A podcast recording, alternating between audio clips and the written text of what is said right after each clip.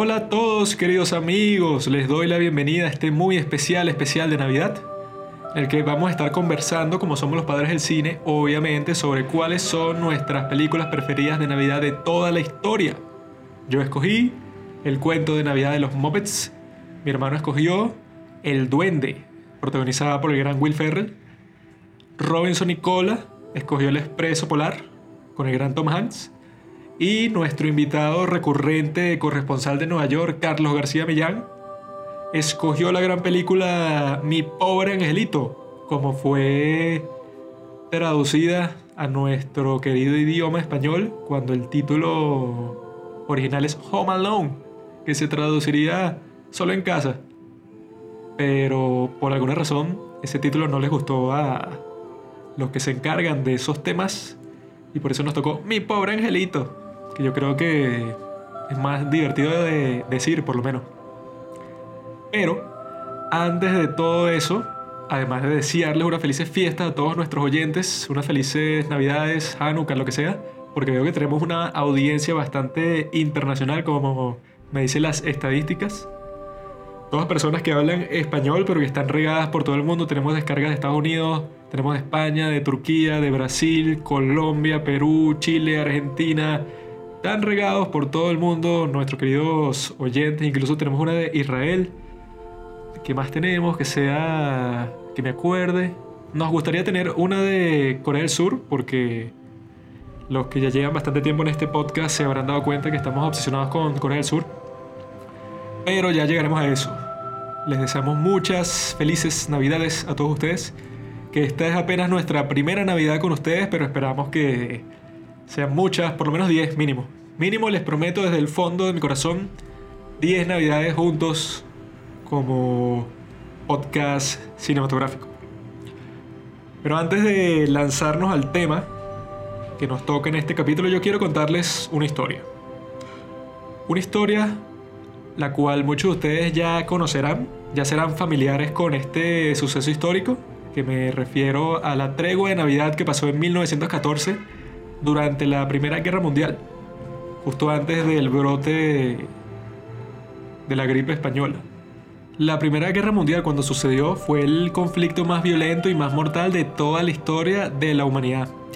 Y que se dice muchísimo que era una guerra que nadie quería, sino que sucedió porque se dieron todas estas distintas provocaciones entre los líderes de los principales países europeos y ninguno creía que el otro iba a ser como lo suficientemente directo para tomárselas en serio y decir que bueno, yo sí voy a comenzar la guerra como tal y voy a enfrentar todo el poder militar de mi país contra el tuyo. Y era un momento en el que las batallas estaban cambiando totalmente, porque las guerras pasadas, por ejemplo, las guerras napoleónicas eran unas batallas las más grandes de todas en guerras de ese estilo consistían en que, bueno, quizás durara medio día, 6 horas, 7 horas, 8 horas de carnicería en el campo de batalla. Pero después de eso ya se conocía el claro ganador y los números de muertos eran bajísimos comparados con los que serían en la Primera Guerra Mundial, en la cual ya las batallas duraban semanas. Semanas y la artillería ya era totalmente distinta porque las guerras napoleónicas, para seguir con ese ejemplo, lo máximo que tenían era, bueno, los cañones básicos que todo el mundo conoce. Pero ya en la Primera Guerra Mundial tenían todo tipo de bombas y de morteros y de cosas que explotan, pues que pueden ser bastante peligrosas para masas grandes de personas. Y cuando las empiezan a usar en la Primera Guerra Mundial, todo el panorama cambia.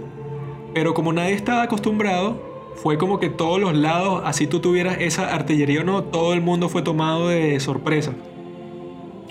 Y como el poder de fuego había aumentado tan drásticamente, entonces la solución que se hizo popular entre todas las personas era, bueno, vamos a cavar unas trincheras, porque si medio sacamos la cabeza a tierra firme, a un terreno plano, hay tantas balas volando por el cielo, tantas cuestiones que nos pueden hacer daño que bueno, sería absurdo exponer tu ejército de esa manera. Entonces eso fue lo que se les ocurrió para poder mantener sus ejércitos a salvo mientras los preparaban para estos combates poderosos, ¿no? Y eso lo que creó fue un ambiente totalmente infernal, porque tú estás enterrado en una trinchera y ya tienes a varios compañeros tuyos muertos que se están descomponiendo a tu alrededor, tienes un montón de ratas, porque son unas trincheras bastante profundas para poder tener todo tipo de suministros y los alemanes incluso habían construido unas estructuras súper fuertes y súper resistentes para poder durar ahí el tiempo que tuvieran que durar para poder ganar la guerra. Entonces eran unas estructuras que ya eran sitios en donde incluso podían vivir cómodamente hasta cierto punto que te permitía la guerra, pero seguía siendo un ambiente infernal porque tú no sabías de un día para otro si, bueno, ibas a sufrir un bombardeo, ibas a verte que quizá tu general te manda a un asalto completo y tienes que arriesgarte a salir de la trinchera y te matan en cuestión de segundos porque ya era una guerra totalmente distinta que las anteriores, ¿no? Ya era una brutalidad y que se iba a cobrar más muertos que cualquier otra guerra en toda la historia de la humanidad. En ese contexto tan terrible que estoy describiendo, fue que se dio este evento que no sé si ha tenido precedentes en la historia, probablemente sí, pero creo que ninguno ha quedado tan bien registrado se conservan, por ejemplo, todas las cartas que tenemos de los soldados que participaron. Y yo creo que una historia como esta, que ya todos ustedes la deben conocer más o menos porque es bastante popular, pero las veces que yo la he escuchado, que la han contado, no le dan como que toda su importancia, sino que dicen que, por ejemplo, no, esos fueron unos grupos de soldados que se reunieron en la noche de Navidad cuando estaban en plena Primera Guerra Mundial que estaba comenzando para jugar un partido de fútbol porque bueno, no tenían más nada que hacer y o sea, lo cuentan así como que ah, qué lindo que estos soldados de lados opuestos de la guerra se hayan reunido, pero los que lo cuentan no parecen percibir cuál es el otro lado del asunto que lo hace uno de los eventos más únicos y yo creo que más importantes de toda la historia. Viendo ese escenario infernal que estás con esas trincheras, estás obviamente con un miedo a la muerte que debe estar más presente que nunca. Y otra de las características particulares de la Primera Guerra Mundial era que para que en el reclutamiento la gente estuviera como que más animada para participar en esta guerra, lo que se fomentaba era que grupos enteros familiares se alistaran con la promesa de que iban a estar sirviendo juntos. O sea, que tú no ibas a estar en un escuadrón lleno de extraños que acabas de conocer, sino que varios primos tuyos, tíos, hermanos, etcétera, porque así te vas a sentir más cómodo, pero al mismo tiempo, cuando la gente empieza a morir, cuando la guerra se pone dura, la gente que tú ves morir no es gente cualquiera, que probablemente hubiera sido mucho más fácil para ti como que emocionalmente soportar esas muertes, sino son gente que es muy importante para ti, son tus seres queridos más cercanos. Entonces, dentro de este ambiente, está el lado de Inglaterra, Francia y tal, está esa línea del oeste y del otro lado están las trincheras alemanas.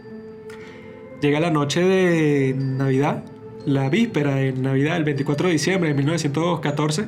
Lo más importante que hay que tener en cuenta es que no fue, como se dice normalmente, una tregua, sino que en toda la línea, o sea que son miles de miles de soldados que están involucrados ahí, espontáneamente se dieron muchísimas treguas que tuvieron que haber empezado sin acuerdo alguno entre ninguno de los participantes.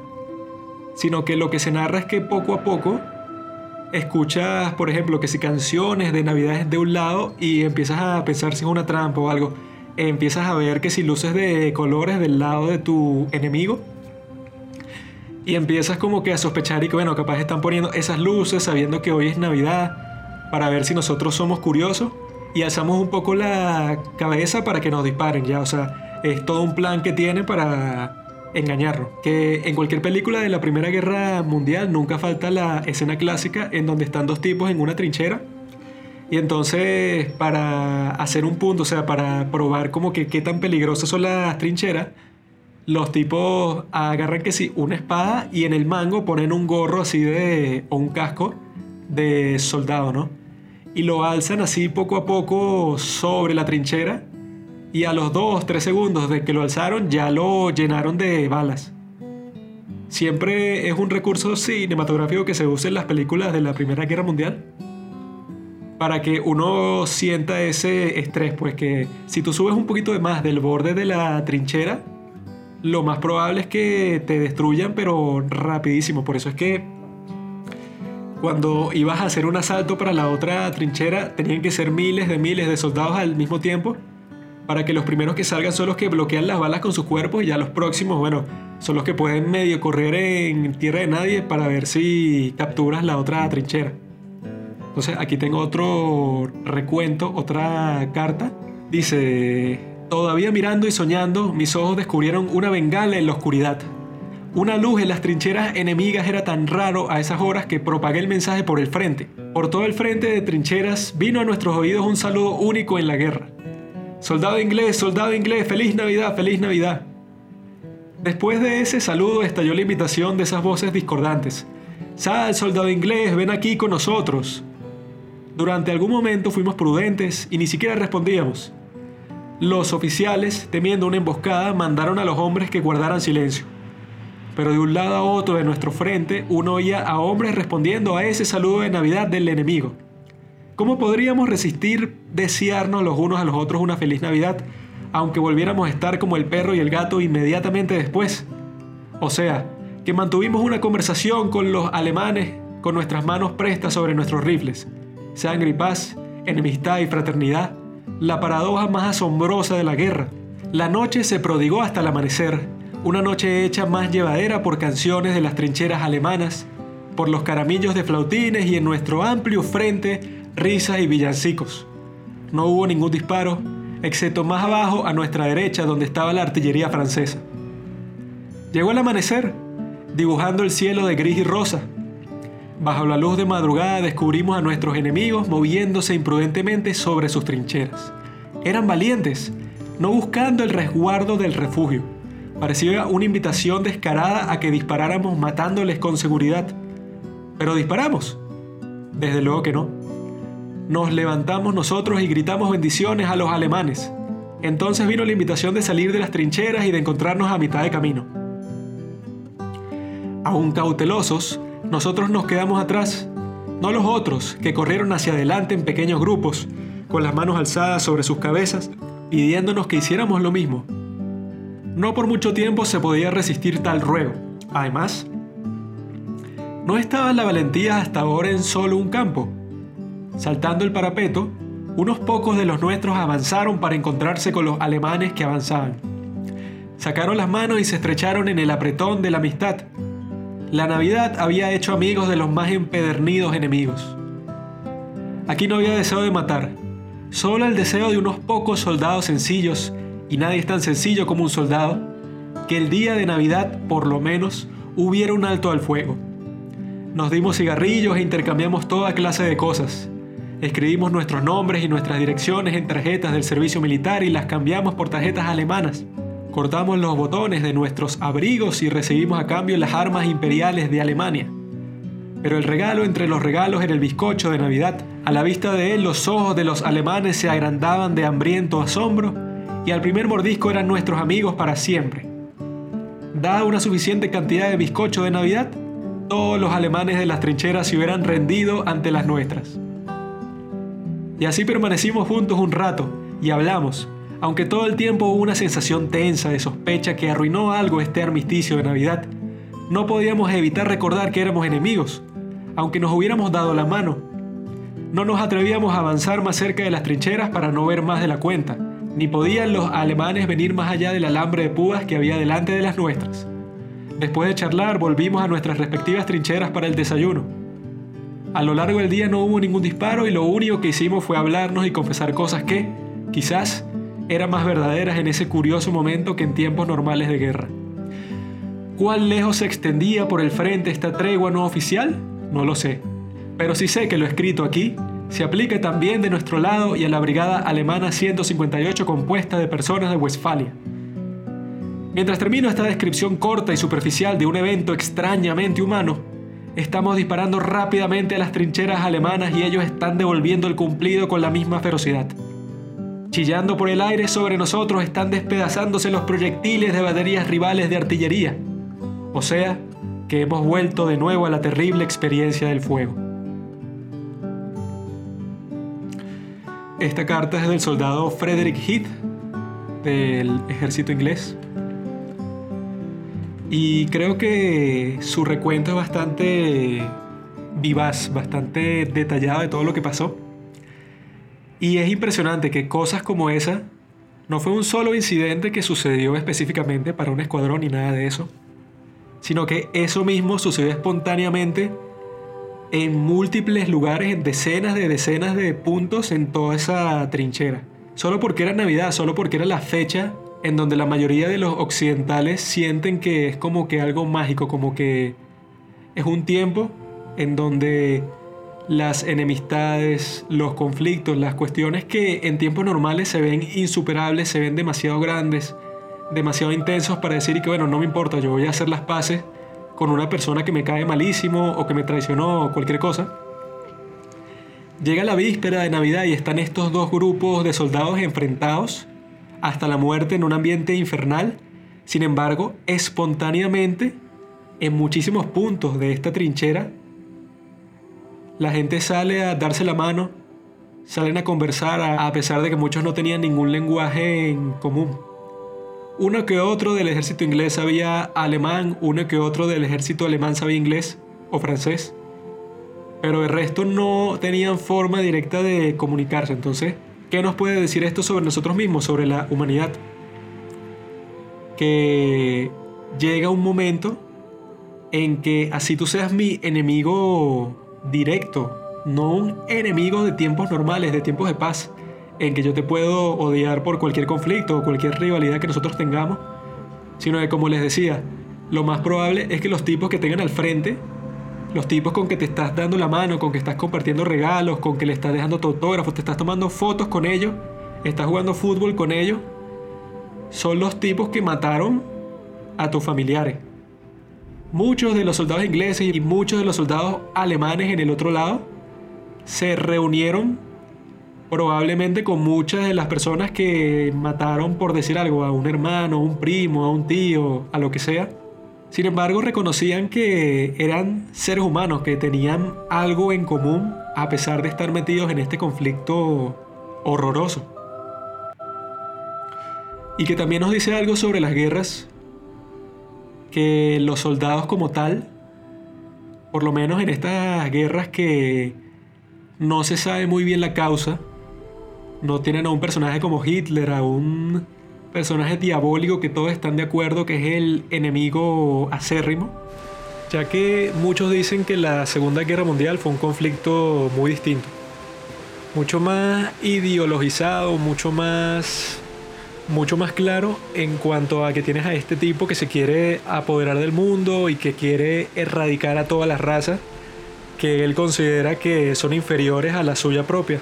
Es algo más de que en la Segunda Guerra Mundial todo el mundo está pensando, si tú estás bajo las órdenes de Hitler, tú tienes sus mismos objetivos. Y tú estás pensando que yo soy una raza inferior y me vas a querer esclavizar a mí.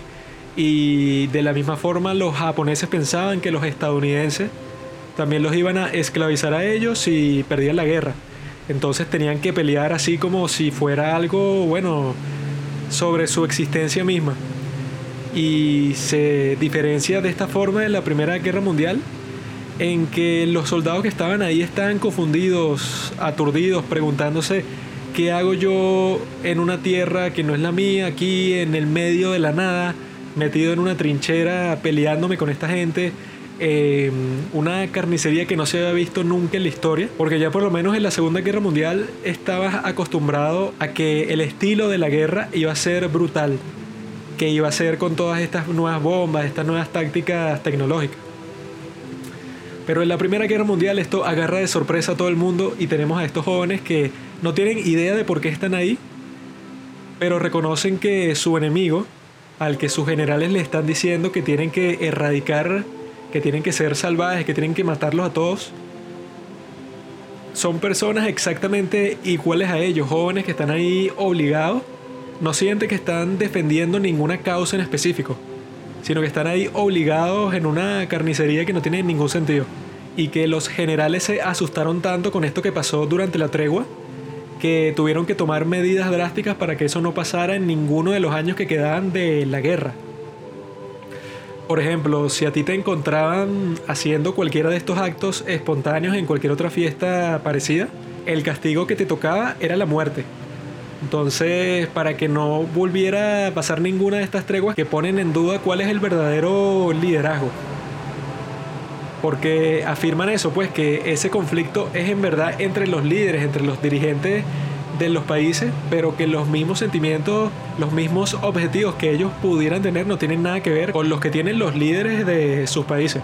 Entonces creo que es importante tener esto en mente en un tiempo en donde todos estamos frustrados, estamos desesperanzados, estamos decepcionados en la forma en que las sociedades alrededor del mundo han lidiado con este problema y que han tendido más hacia la tiranía que hacia reconocer los derechos individuales y hacia, y hacia reconocer que tú puedes tener una solución así como la cuarentena, pero al mismo tiempo estás creando muchos más problemas de los que resuelve.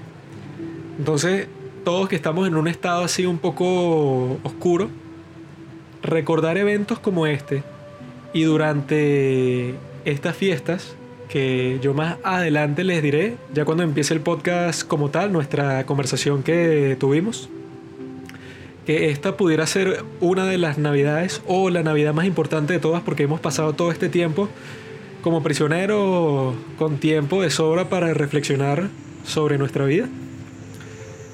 Y que historias como estas nos ponen en claro que llega un momento como dice Ebenezer Scrooge en la película de los Muppets, que hay que darse cuenta que en la Navidad el significado como más profundo que tiene no es que tú la pases bien un tiempo con tus familiares y que te reúnas y, son gente que no ves como que muy seguido y que aprecies ese tiempo, sino que debe funcionar como un recordatorio para el próximo año que va a empezar que tú digas, ah, bueno, tengo que ser solidario, tengo que tener empatía, tengo que darme cuenta de la humanidad compartida que tenemos todos, como hicieron estos soldados, en las condiciones más drásticas posibles. Que eso es lo que más se resalta, porque uno puede ver actos así parecidos, pero nunca en unas condiciones así tan extremas. Y que lo que nos dice principalmente es que si ellos pudieron hacerlo, que estaban en las peores condiciones que uno se pueda imaginar, nosotros, que no estamos ni cerca de mal, podemos extender la mano hacia la persona que quizás estamos en una mala relación, quizás estamos enemistados con alguien, quizás tenemos un odio por una persona, quizás no hemos pensado mucho en la situación que provocó nuestra enemistad o nuestro sentimiento negativo, pero que estos son tiempos para ver si en verdad todo lo que nos molesta, lo que nos estresa, lo que nos tiene contra el piso con un mal ánimo, si eso en verdad se justifica. O si nosotros mismos tenemos la iniciativa, tenemos el poder para darle la vuelta y decirnos que bueno, ya esto merece un nuevo comienzo. Sin importar lo que tú me hayas hecho, no, no importa lo grave que sea, que quizás es algo terrible que te hicieron, y por eso es que tú por dentro te sientes terrible. Este ejemplo de la tregua de Navidad de 1914 nos dice a todos eso. No te tomes tan en serio los problemas de tu día a día, no pienses que es lo peor del mundo, no pienses que nunca podrías estar peor, porque en los momentos más oscuros de la humanidad, las personas trascienden esa situación, trascienden el hecho de que hayas nacido, por ejemplo, en un lugar terrible en que tu casa, tu familia no te entiende, estás en un entorno muy malo, pero que en tiempos como estos son perfectos para cambiar tu vida, para pensar qué es lo que no me satisface, qué es lo que me estresa, qué es lo que me tiene como un animal enjaulado y, y, y decir que yo tengo el poder para cambiar eso, yo tengo el poder para salir de la trinchera poco a poco arriesgándome a que me disparen en cualquier momento y tender la mano, reconociendo con ese gesto que sin importar qué conflicto puedas tener tú con alguien, siempre puede existir esa solución. Esta historia me conmueve a mí mucho personalmente, quería compartirla con ustedes para pensar sobre eso, para darle un tiempo y para, ya que estamos tan cerca de la Navidad y del fin de un año tan malo, es perfecto, es un tiempo perfecto para repensar toda nuestra vida, que es lo que yo he estado tratando de hacer en estos días, y ver cuál es la dirección que más me conviene. Dejar los resentimientos atrás, dejar toda esa carga que uno lleva de estrés, de odio, de cualquier sentimiento así, para ver hacia el 2021 con ojos nuevos y con una iniciativa más positiva y más y más constructiva, que creo que al final eso es lo que todos queremos, algo constructivo, algo que nos saque del estado que estamos en este momento, los que se sientan igual que yo, y que puedan dar un paso hacia algo nuevo, algo mejor, algo más valioso. Entonces, con eso creo que termino. Los dejo para que escuchen este excelente episodio que ha sido uno de mis preferidos porque creo que todos estábamos muy felices de poder volver a conversar porque no somos capaces de hacerlo muy seguido entre las ocupaciones que uno tiene en el día a día. Pero pudimos hacerlo durante este podcast, se los recomiendo. Quedó genial y les deseo mis mejores deseos, que se cumplan todos sus deseos y que sobrevivan hasta el 2300.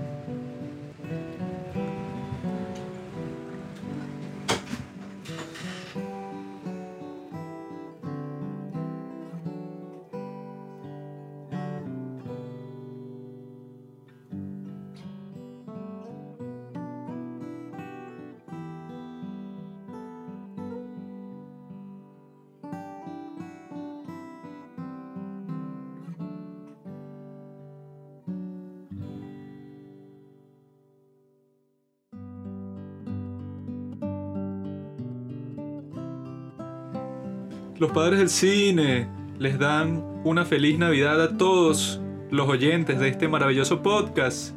Que la pasen bien con sus familias, que les regalen muchas cosas y que después voten esas cosas en un acto de renuncia materialista.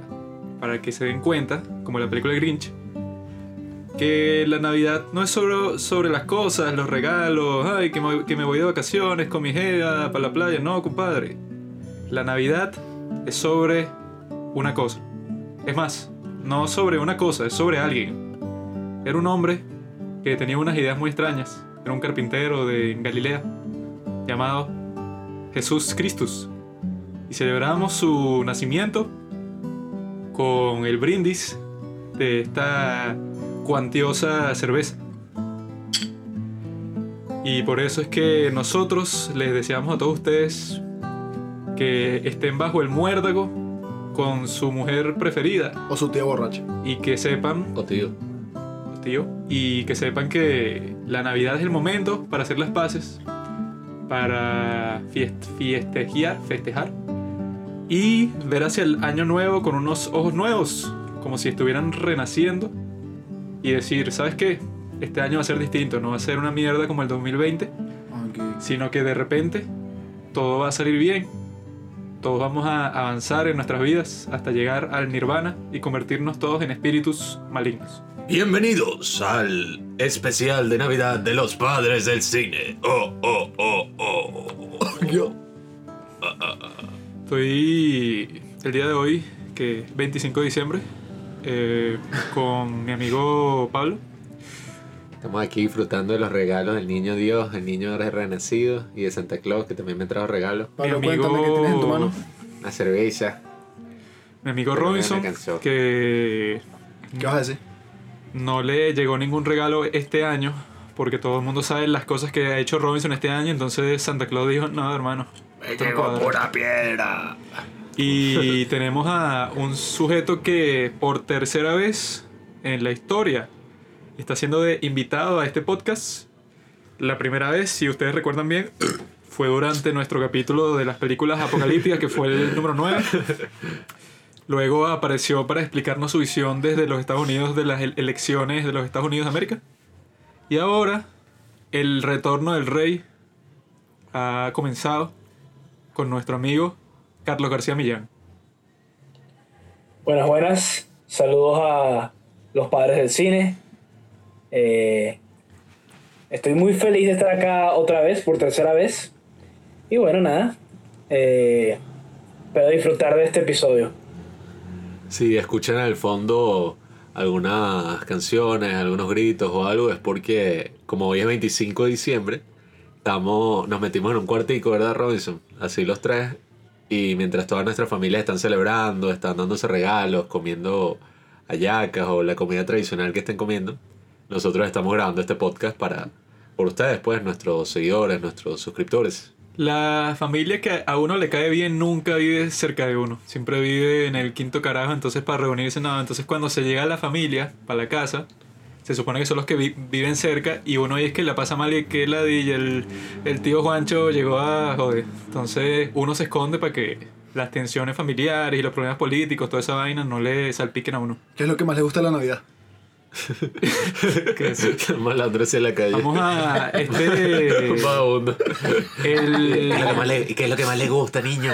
El capítulo de hoy, como ya se habrán dado cuenta, trata sobre el solsticio de invierno, como le decimos aquí en esta tierra que no creemos en ningún dios. Eh, y la idea es que cada uno hable sobre su película navideña preferida. Pero antes de todo eso, nuestro amigo Carlos tiene que decir su top 3. Que bueno, que ya deben conocer el top 3 si son amantes de este podcast, porque él ha aparecido las dos veces pasadas. La primera, el top 3 no existía. Y la segunda, no había tiempo para esa clase de cosas porque nos encontrábamos en una crisis política. Entonces le toca a Carlos abrir su alma hacia nosotros de esa, man- de esa manera. Ábrela. Cuéntenos, Carlitos, cuéntanos. ¿Quiénes son las tres personas donde entrarías por 15 minutos en su mentalidad, en su conciencia? Eh, bueno, las tres que tengo en verdad son, creo que son bastante cliché, pero debido a mis gustos no puedo evitar mencionarlas. Eh, la primera, primera, eh, es Cristiano Ronaldo. Coño, El bicho.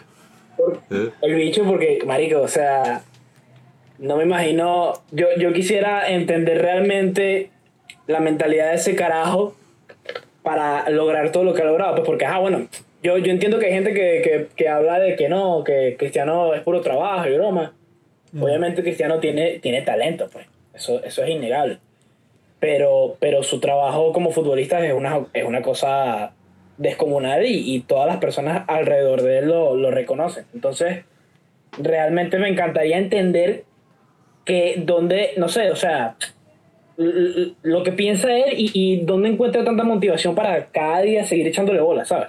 Sí, que yo O sea- he visto que la gente dice mucho y que bueno, Messi tiene todo el talento, en, en cambio Cristiano no tiene nada de talento, sino todo lo que ha logrado en toda su vida es por trabajo duro. Y yo, ¿y qué, qué carajo?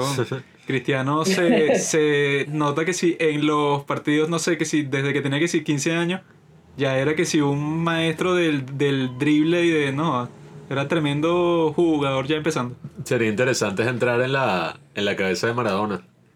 Pero ahorita, pues. O sea, ahorita que se murió.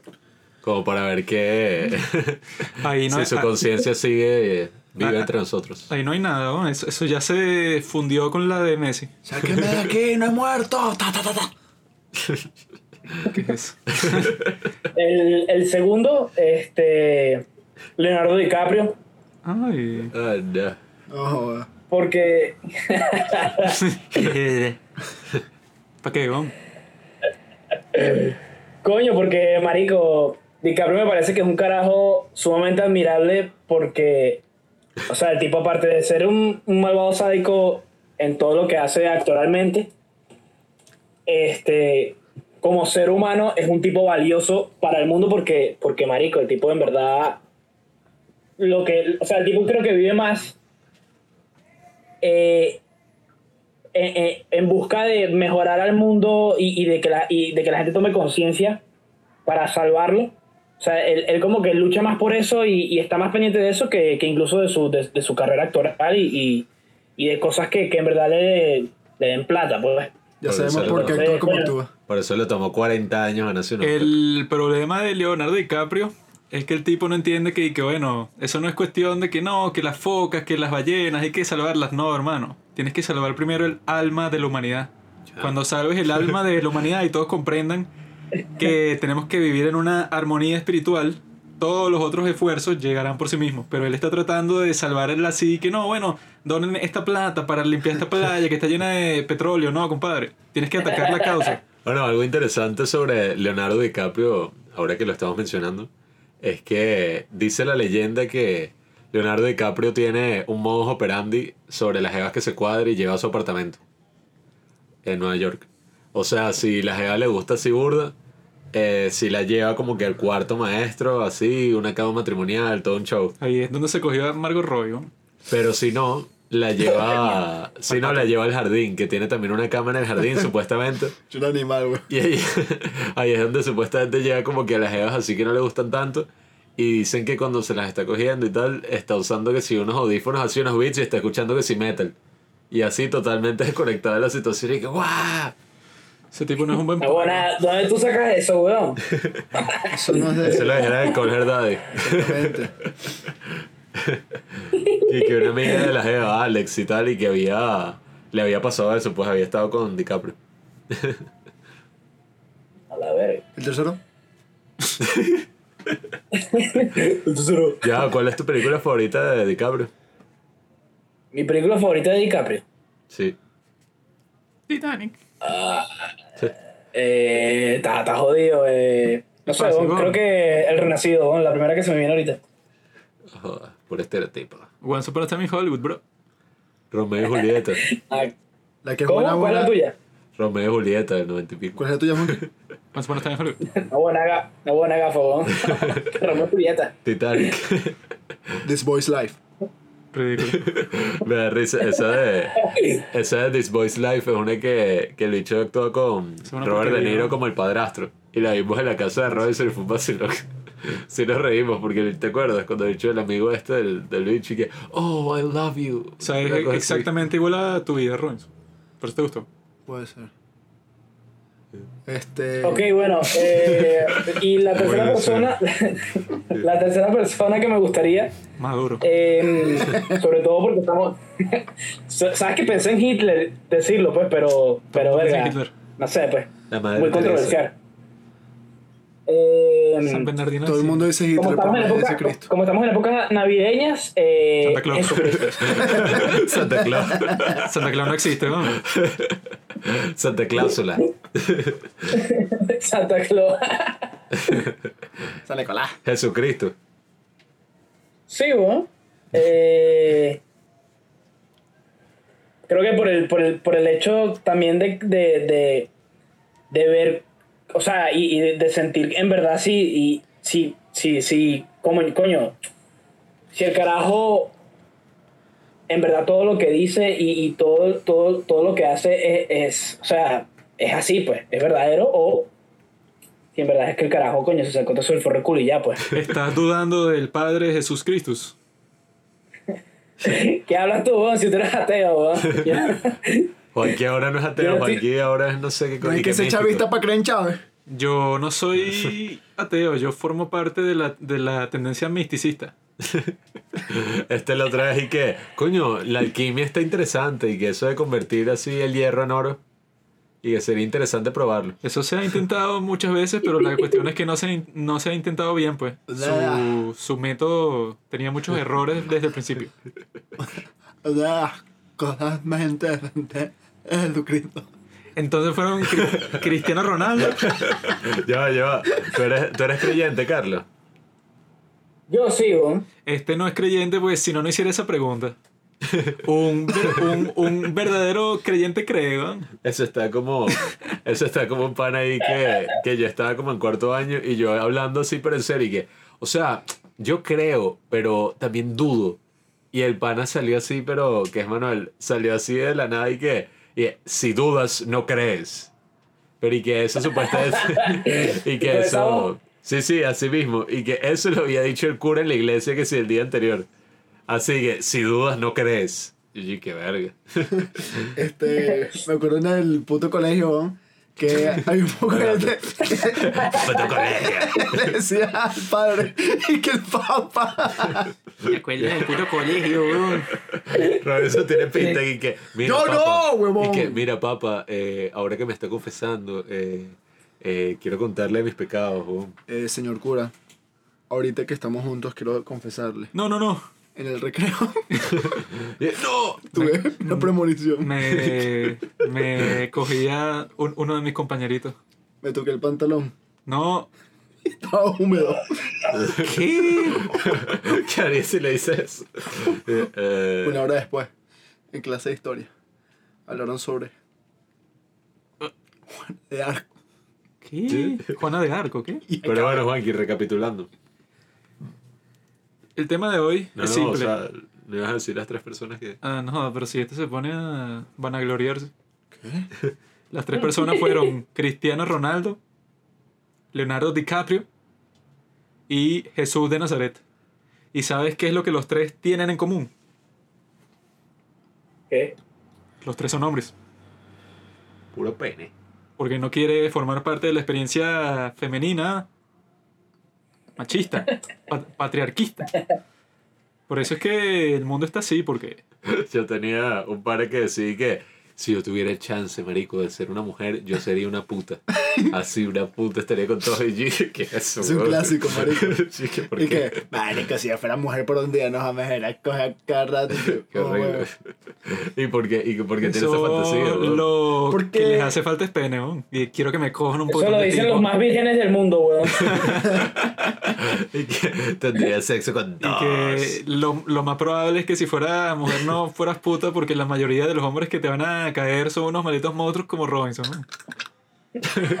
por, eso es que la, por eso es que la GEDA dice, no, la picia, tener un filtro más, más serio. Bueno, antes de que entres así de lleno al, al tema de hoy, yo quería que No. Pablo. tomar la dinámica de las otras veces como tampoco estar como una hora en esto, pues, como no, 15 no, minutos. No lo voy a hacer. Pero que cada quien diga como más o menos qué ha estado viendo, qué ha estado así fino haciendo, como para ya entrar así en caliente. Empieza tú, Carlos, porque tienes el honor de ser nuestro invitado. ¿Y qué se supone que tengo que decir? Tienes que decir lo que acaba de decir Pablo. Cuéntanos, actualízanos sobre tu experiencia actual cinematográfica. Si has, si has estado viendo algo chévere que, que quieras recomendar, ¿qué es lo que has estado haciendo últimamente en esta en, est- en las postrimerías del 2020? ¿Qué? Eh, bueno, realmente lo que he estado viendo últimamente es las películas que ustedes vamos, que vamos a recomendar hoy y de las que vamos a hablar. Eh, porque como todos saben, ya eh, vivo en un país eh, extremadamente capitalista, entonces En Somalia, ¿no? debido a eso mi, mi- ¿Qué estás implicando ah, con eso de extremadamente capitalismo? Capitalista. Debido a eso y debido a eso mi tiempo es limitado, ya que lo que hago es trabajar. Pero lo que vi en estos días otra vez, por segunda vez, y bueno, debo recomendar, ya que, como deben saber, eh, gracias a los padres del cine, todos aquí podemos descargar películas y ver cualquier película por internet, ¿cierto? Entonces, Eso es correcto. entonces, eh, tengo entendido que ya salió eh, Tenet en Jiffy. Coño, será que nos toca ahorita, apenas se acabe este podcast, Juan quiere hacer arepa frita con queso de mano y nos vamos a lanzar de una Tenet que ya la tengo en 1080. Recuerden ver ese Entonces video. vi Tenet por segunda vez y. Y bueno, eh, brutal. Este, Eh, disculpa, Carlos, ¿la, pon- ajá. ¿la pondrías entre, entre las mejores de Nolan que has visto o cualquier vaina? Mm, no sé. Así, top 3, por ejemplo. Top 3 de Nolan. Top 5 No. por lo menos. Quizás se cuele en el 5. Ver, ¿cuál, cuál es tu favorita de Nolan? Mi favorita de Nolan. Ajá. eh, The Prestige. Marico, ¿te acuerdas, Marico, cuando la vimos? Ese Nolan es viejo, chamo. Marico, es que está, está esa. Está Memento, El Caballero de la Noche. Papi, Marico, Dunkerque, mano. Inception, Inception, Dunkerque, bueno, Interstellar. Interstellar. Dunkirk. Él no ha hecho nada así, bueno, Insomniac, eh, ¿cómo es? Insomnia con Robin Williams y Al Pacino. Te he dicho eh, la enciclopedia, así, el mapa de Dora la Exploradora. ¿Tuviste de Following? sí. No, ¿verdad? Tú no viste de Following. Sí, vi The Following. Ah, bueno. La vi en el 2015. El La- seguimiento. Esa es burda buena, aunque Insomnia es la que es medio malonga de todas las. Christopher Nolan es un hack. Christopher Nolan es como. Ay, Batman, Batman, Ay, ay, ay, ay, el, el hombre murciélago madura. Es una cosa cuestión, ¿qué? Una cosa compleja, ¿no? Asco. Ajá, eso Lo es... que pasa es que Tenet, lo que pasa es que, marico, lo que pasa es que Tenet es burde complicada, pues. Ya es una cosa, un extremo total, pero la película igual es impresionante de verla. ¿no? Bro, tipo, ¿qué ¿Crees que- película de Nolan no es complicada? ¿Crees que vale la pena que los padres del cine hagan un en 15 de Tenet? ¿Un qué? Ah, sí, sí, sí, sí, sí, sí. sí. Oh. Ah, Sí. ¿Tiene fan, bro? ¿Tiene fan? Chamo. Es importante que lo hagan, sí, sí, sí, sí. sí. Ah, bueno, sí que lo dice porque quise ir. Ah, bueno, nosotros vimos, no sé si ya la viste, vimos la de Mank, que es la nueva de David Fincher. No, no, no, no la he visto. Robinson está hecho el loco, no ha visto las películas. ¿Por qué? No vio ni Mank, no vio Borat 2. le, yo le Borat 2, pregunté a. Robinson. Sí. Sí, y te lo dije la otra vez. Yo le No, dije a Robinson que, va- que vamos a estar haciendo el en 15 de Mank y él dijo que tú no le dijiste que el en 15 iba Ajá, a ser de Pablo, Mank. la claro. Que Juanqui me preguntó, Pablo no te dijo que había que ver Mank. Tú dijiste, Para hacer el en 15. Hacemos un en 15 de Mank, y yo llegué, ah, sí, puede ser. ¿Qué, qué- marico, qué mentiroso, Te huevón. busca el mensaje, ¿Qué, weón. dale. Yo- Dale, dale.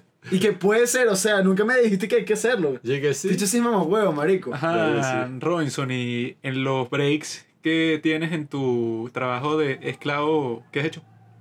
Este. suelo subir a donde hacen la comida y mientras espero que esté lista, este, veo usualmente Comedy Central que están pasando The Office o algo que me haga reír. Que normie. Maldito idiota. Ajá. Ajá, y eso pues. Eso es veces- todo lo que has hecho desde nuestra última grabación que fue hace dos semanas. Este, a veces escucho podcasts. eh, Ah, pero ¿cuáles? Porque el punto de estos segmentos es que nuestra audiencia diga que, ah, bueno, Rakata, te está escuchando este, chévere, me lo recomendaron, fum, fum. Puedo recomendar algo que casi todo el mundo ha visto, pero estoy seguro de que la vieron hace mucho tiempo. Star Wars. No. O sea, casi que todo el mundo ha visto esta película, pero estoy completamente seguro de que la vieron hace mucho tiempo. Ajá. Háganse un favor y vean Seven de nuevo. ¿Por qué? Marico, tss, qué inmersión tan arrecha. Tenía tiempo que no veía una película tan concentrado. Y todo gracias a la atmósfera que construye este loco de Fincher. Y Kevin Spacey. Detective. Detective. Kevin Spacey murió, Robinson. No puedes decir su nombre. Deja que vuelva en cinco años. ¿Y tú, Pablo, qué has estado una, haciendo? un nuevo cosa. Bueno, vimos la de Mank. Estamos... Aquí no vivimos. Habla por ti y después yo hablo por mí. Vi la de Mank. Y vi una serie coreana que, bueno, esto es una cosa importante para la historia de los padres del cine. Lito de Robinson. Cállate. Está enterado de Corea. Robinson, yo le expliqué eso hace nada y se autoexcluyó de las futuras reseñas porque dijo que él no iba a esa. No, Ya prefiero. va, ya va. Déjame explicar qué, de qué estamos hablando. Habla pues, coño, tu madre. Vamos a sacar un episodio especial sobre Corea y la ola Hallyu. ¿Qué tal? Especialmente sobre las series coreanas. Aburrido. o los K-dramas. Vamos a hablar de eso y vamos a inaugurar una nueva sección en el podcast Quédate con donde tus- vamos a sacar de una hora de series coreanas. ¿Tú ves qué drama, Carlos? No. Quédense con Y- sus series coreanas. Carlos y yo nos quedamos con las películas. ¿Y qué estás es- esperando para comenzar? ¿no? Eso es un... Me gusta, escucha, escucha, me gustan las coreanas. Bueno, Los dramas de allá, esas huevonadas no. Las coreanas sí. Bueno, ¿Por qué crees que lo empezamos a ver? ¿Sabes quién actúa en la serie coreana, mi, mi pana? Coreanas. Y entonces tú lo que puedes hacer, como tú mismo nos dijiste que en- por donde tú vives hay un montón de coreanas, ves la serie así que esté más, más candente en el momento. Y cuando veas alguna coreana por ahí, tú le, tú le dices, coño, qué locura, ¿no? El último capítulo del, del, del corazón de Chinchun. Soy racista. Y que sí, sí. muy loco, ¿no? Así de repente, ¿no? Así de repente Sí. hemos parado los dos haciendo Y que- una cola para algo y mira, ¿viste el último episodio, mamita? Y que, Y que te, bueno, que- que te hace pensar que yo soy coreana. Y que, coño, que eres una... Yo soy mexicana. Que eres una maldita Sí. amarilla. ¿no? Eso. Soy Indonesia. Ahí, o sea, si tú haces eso, ya vas a tener algo automáticamente en común con estas féminas y bueno, o sea, técnicamente por lo menos un poco más de posibilidad de seducirla vas a tener, ¿no? Debería meterte en, la, en la Nah, bola pero, pero marico, que la haya ver esas vainas, weón. No, no, Es confía. como unas novelas, unas novelas, weón. Son como No, no, unas no, novelas no. venezolanas, weón. No, no, Solamente no, que con unos bichos chinos, weón. Carlos, ya. Carlos, Carlos. Estás totalmente errado en tu juicio. Porque es, esas, esas series, ¿verdad? Son buenísimas, tanto técnicamente como actoralmente. La, la trama que ponen, los guiones, como los escriben, los tipos se ve que, o sea, que la industria de cine coreana, ¿verdad? Tienen como que una fuga, ¿verdad? Y quizá si a ti no te dejaron hacer la película que tú querías o alguna cuestión así, tú te pones a, a hacer un K-drama y como deben haber tantos directores y escritores buenos en Corea, entonces hasta las novelas, ¿verdad? Que no se las toman tan en serio como las películas, tienen un nivel de producción excelente, pero Sí, en sí. todo sentido, deberías ver, ¿verdad? Así para comenzar, como está en Netflix, Crash Landing on You, que está fina para introducirte a ese mundo. O la Porque de... tiene todo bueno, todo es bueno. También puedes ver la de Startup, porque si acabas de decir que es en un lugar súper capitalista, Claro. esta serie te va a enseñar cómo iniciar tu propio emprendimiento. Inicias tu propia empresa, ya tienes un tema de conversación con las surcoreanas de Nueva York y ya estás un paso al éxito masivo. Y lo, Lo, lo voy a pensar. Te, te, te prometo que lo voy a pensar.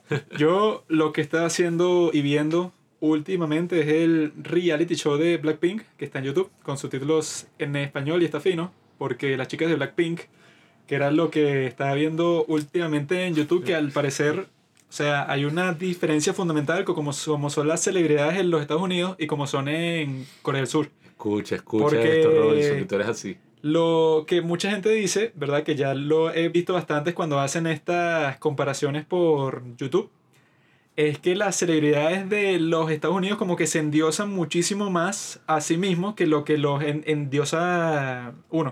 O sea, que los tipos crean como que un aura así de misterio y de que los tipos son demasiado, no sé, casi que se endiosan, pues, y que no, yo estoy por encima de todas las demás personas, ¿verdad?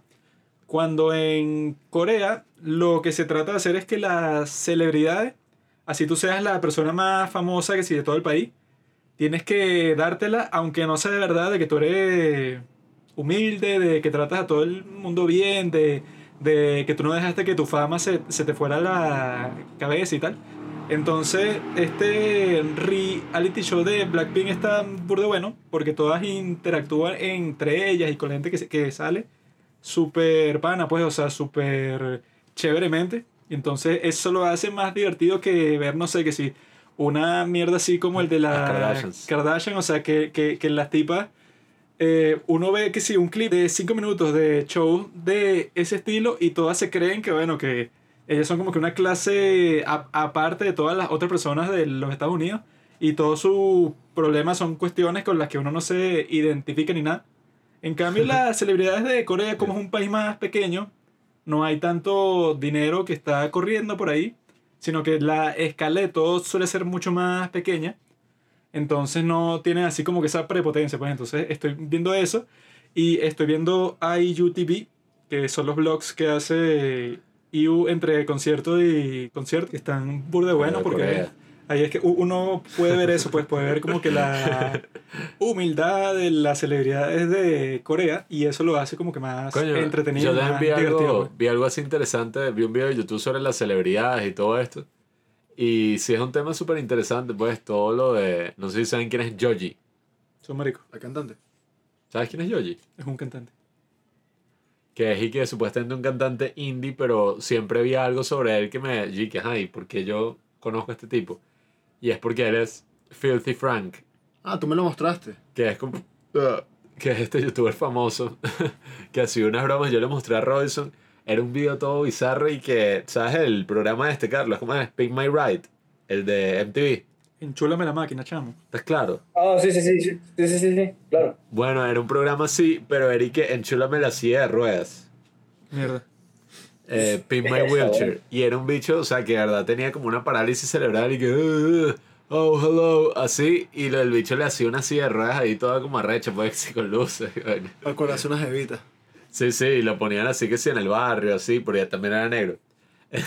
¿Pero qué es eso? ¿Eso es surcoreano? No, no, no. o sea, ese es un tipo que es youtuber. Bueno, era. Que era que como uno de los youtubers más famosos así del momento y tal, pero hacía unas vainas todas bizarras y bicho era medio japonés. Y de repente se metió así como cantante indie y ahora es súper famoso. O sea, ya era súper famoso, pero es como si, no sé, PewDiePie de repente dije, no, ahora soy cantante. Y llega así, es una celebridad, pues. Y las diferencias entre esas dos facetas de youtuber y después cantante son demasiado caimanes. pues. Sí, sí, como parecen dos personas youtuber, distintas. como youtuber el bicho más loco del mundo, así, no sé, vainas así súper fuera de lugar, pero como cantante, no parece sé. un poco a ti, Robinson. Eso era lo que estábamos conversando Pablo y yo. Yo tengo más de dos facetas. Tiene un cierto parecido a tu persona. ¿En qué sentido, Juanqui? En eso, en que tú no tienes el pudor de las personas corrientes en hacer cosas escandalosas en ambientes públicos.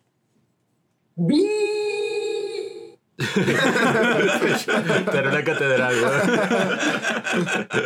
¿Qué fue eso? no? Ey, ey, mira, escucha, otra cosa, otra cosa también que se me olvidó recomendar. Este, para todos los que se quedaron con ganas de ver algo deportivo después de ver The Last Dance, hace tiempo ya, pero bueno. eh, recomiendo con los ojos cerrados y demasiado eh, otro, otro deporte, pero bueno, aquí. Eh, All or Nothing Tottenham Hotspur. Eh, el inside de- del- del Tottenham demasiado arrecho. El Tottenham, para los que no saben, es un equipo de fútbol. Ah, Y bueno, le hicieron un inside. La gente de Amazon Prime estuvo, estuvo en, en las instalaciones del club este, una temporada completa y bueno, es demasiado bueno. Sí, ese estuvo burda fino.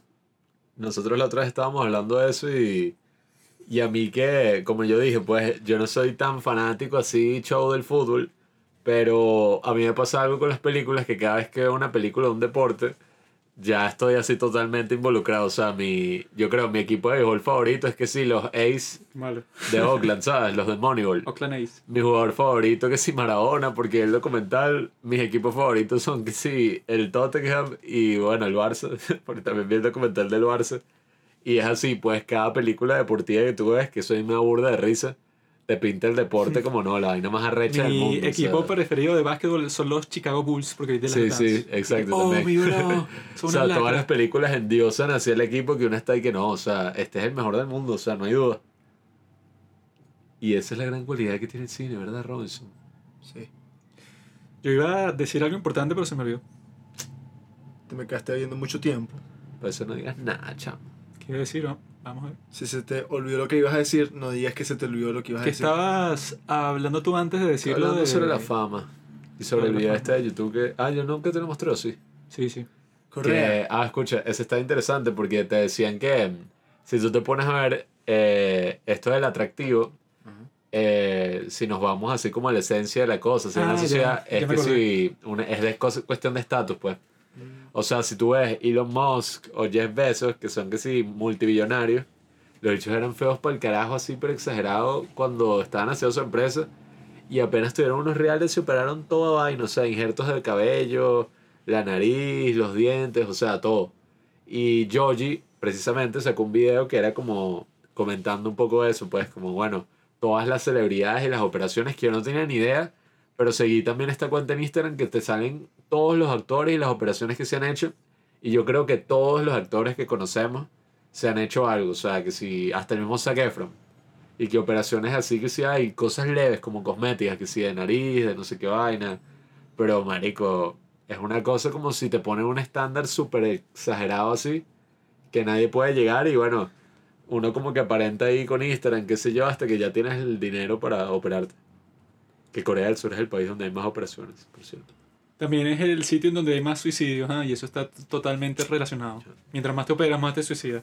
Más Yo lo que quería decir era decir en coreano lo que estamos experimentando ahora mismo porque se, porque se me ocurrió. Urinen, mechenen, mashikoshipollo. Eso significa nosotros queremos tomar cerveza. ¿Está bien? Bueno, si quieren voy a buscar eso. Eh, Perdón. Qué asco. Coño, me tapé. ¿Qué quieres, mamogón? Me lo trago. Así Tapa el maldito así- micrófono para que la gente Robinson no siempre se ahoga, weón. Así lo hace el COVID-20. Maldito Aquí en vivo. Asqueroso. Estoy disfrutando putearme hoy, ¿verdad?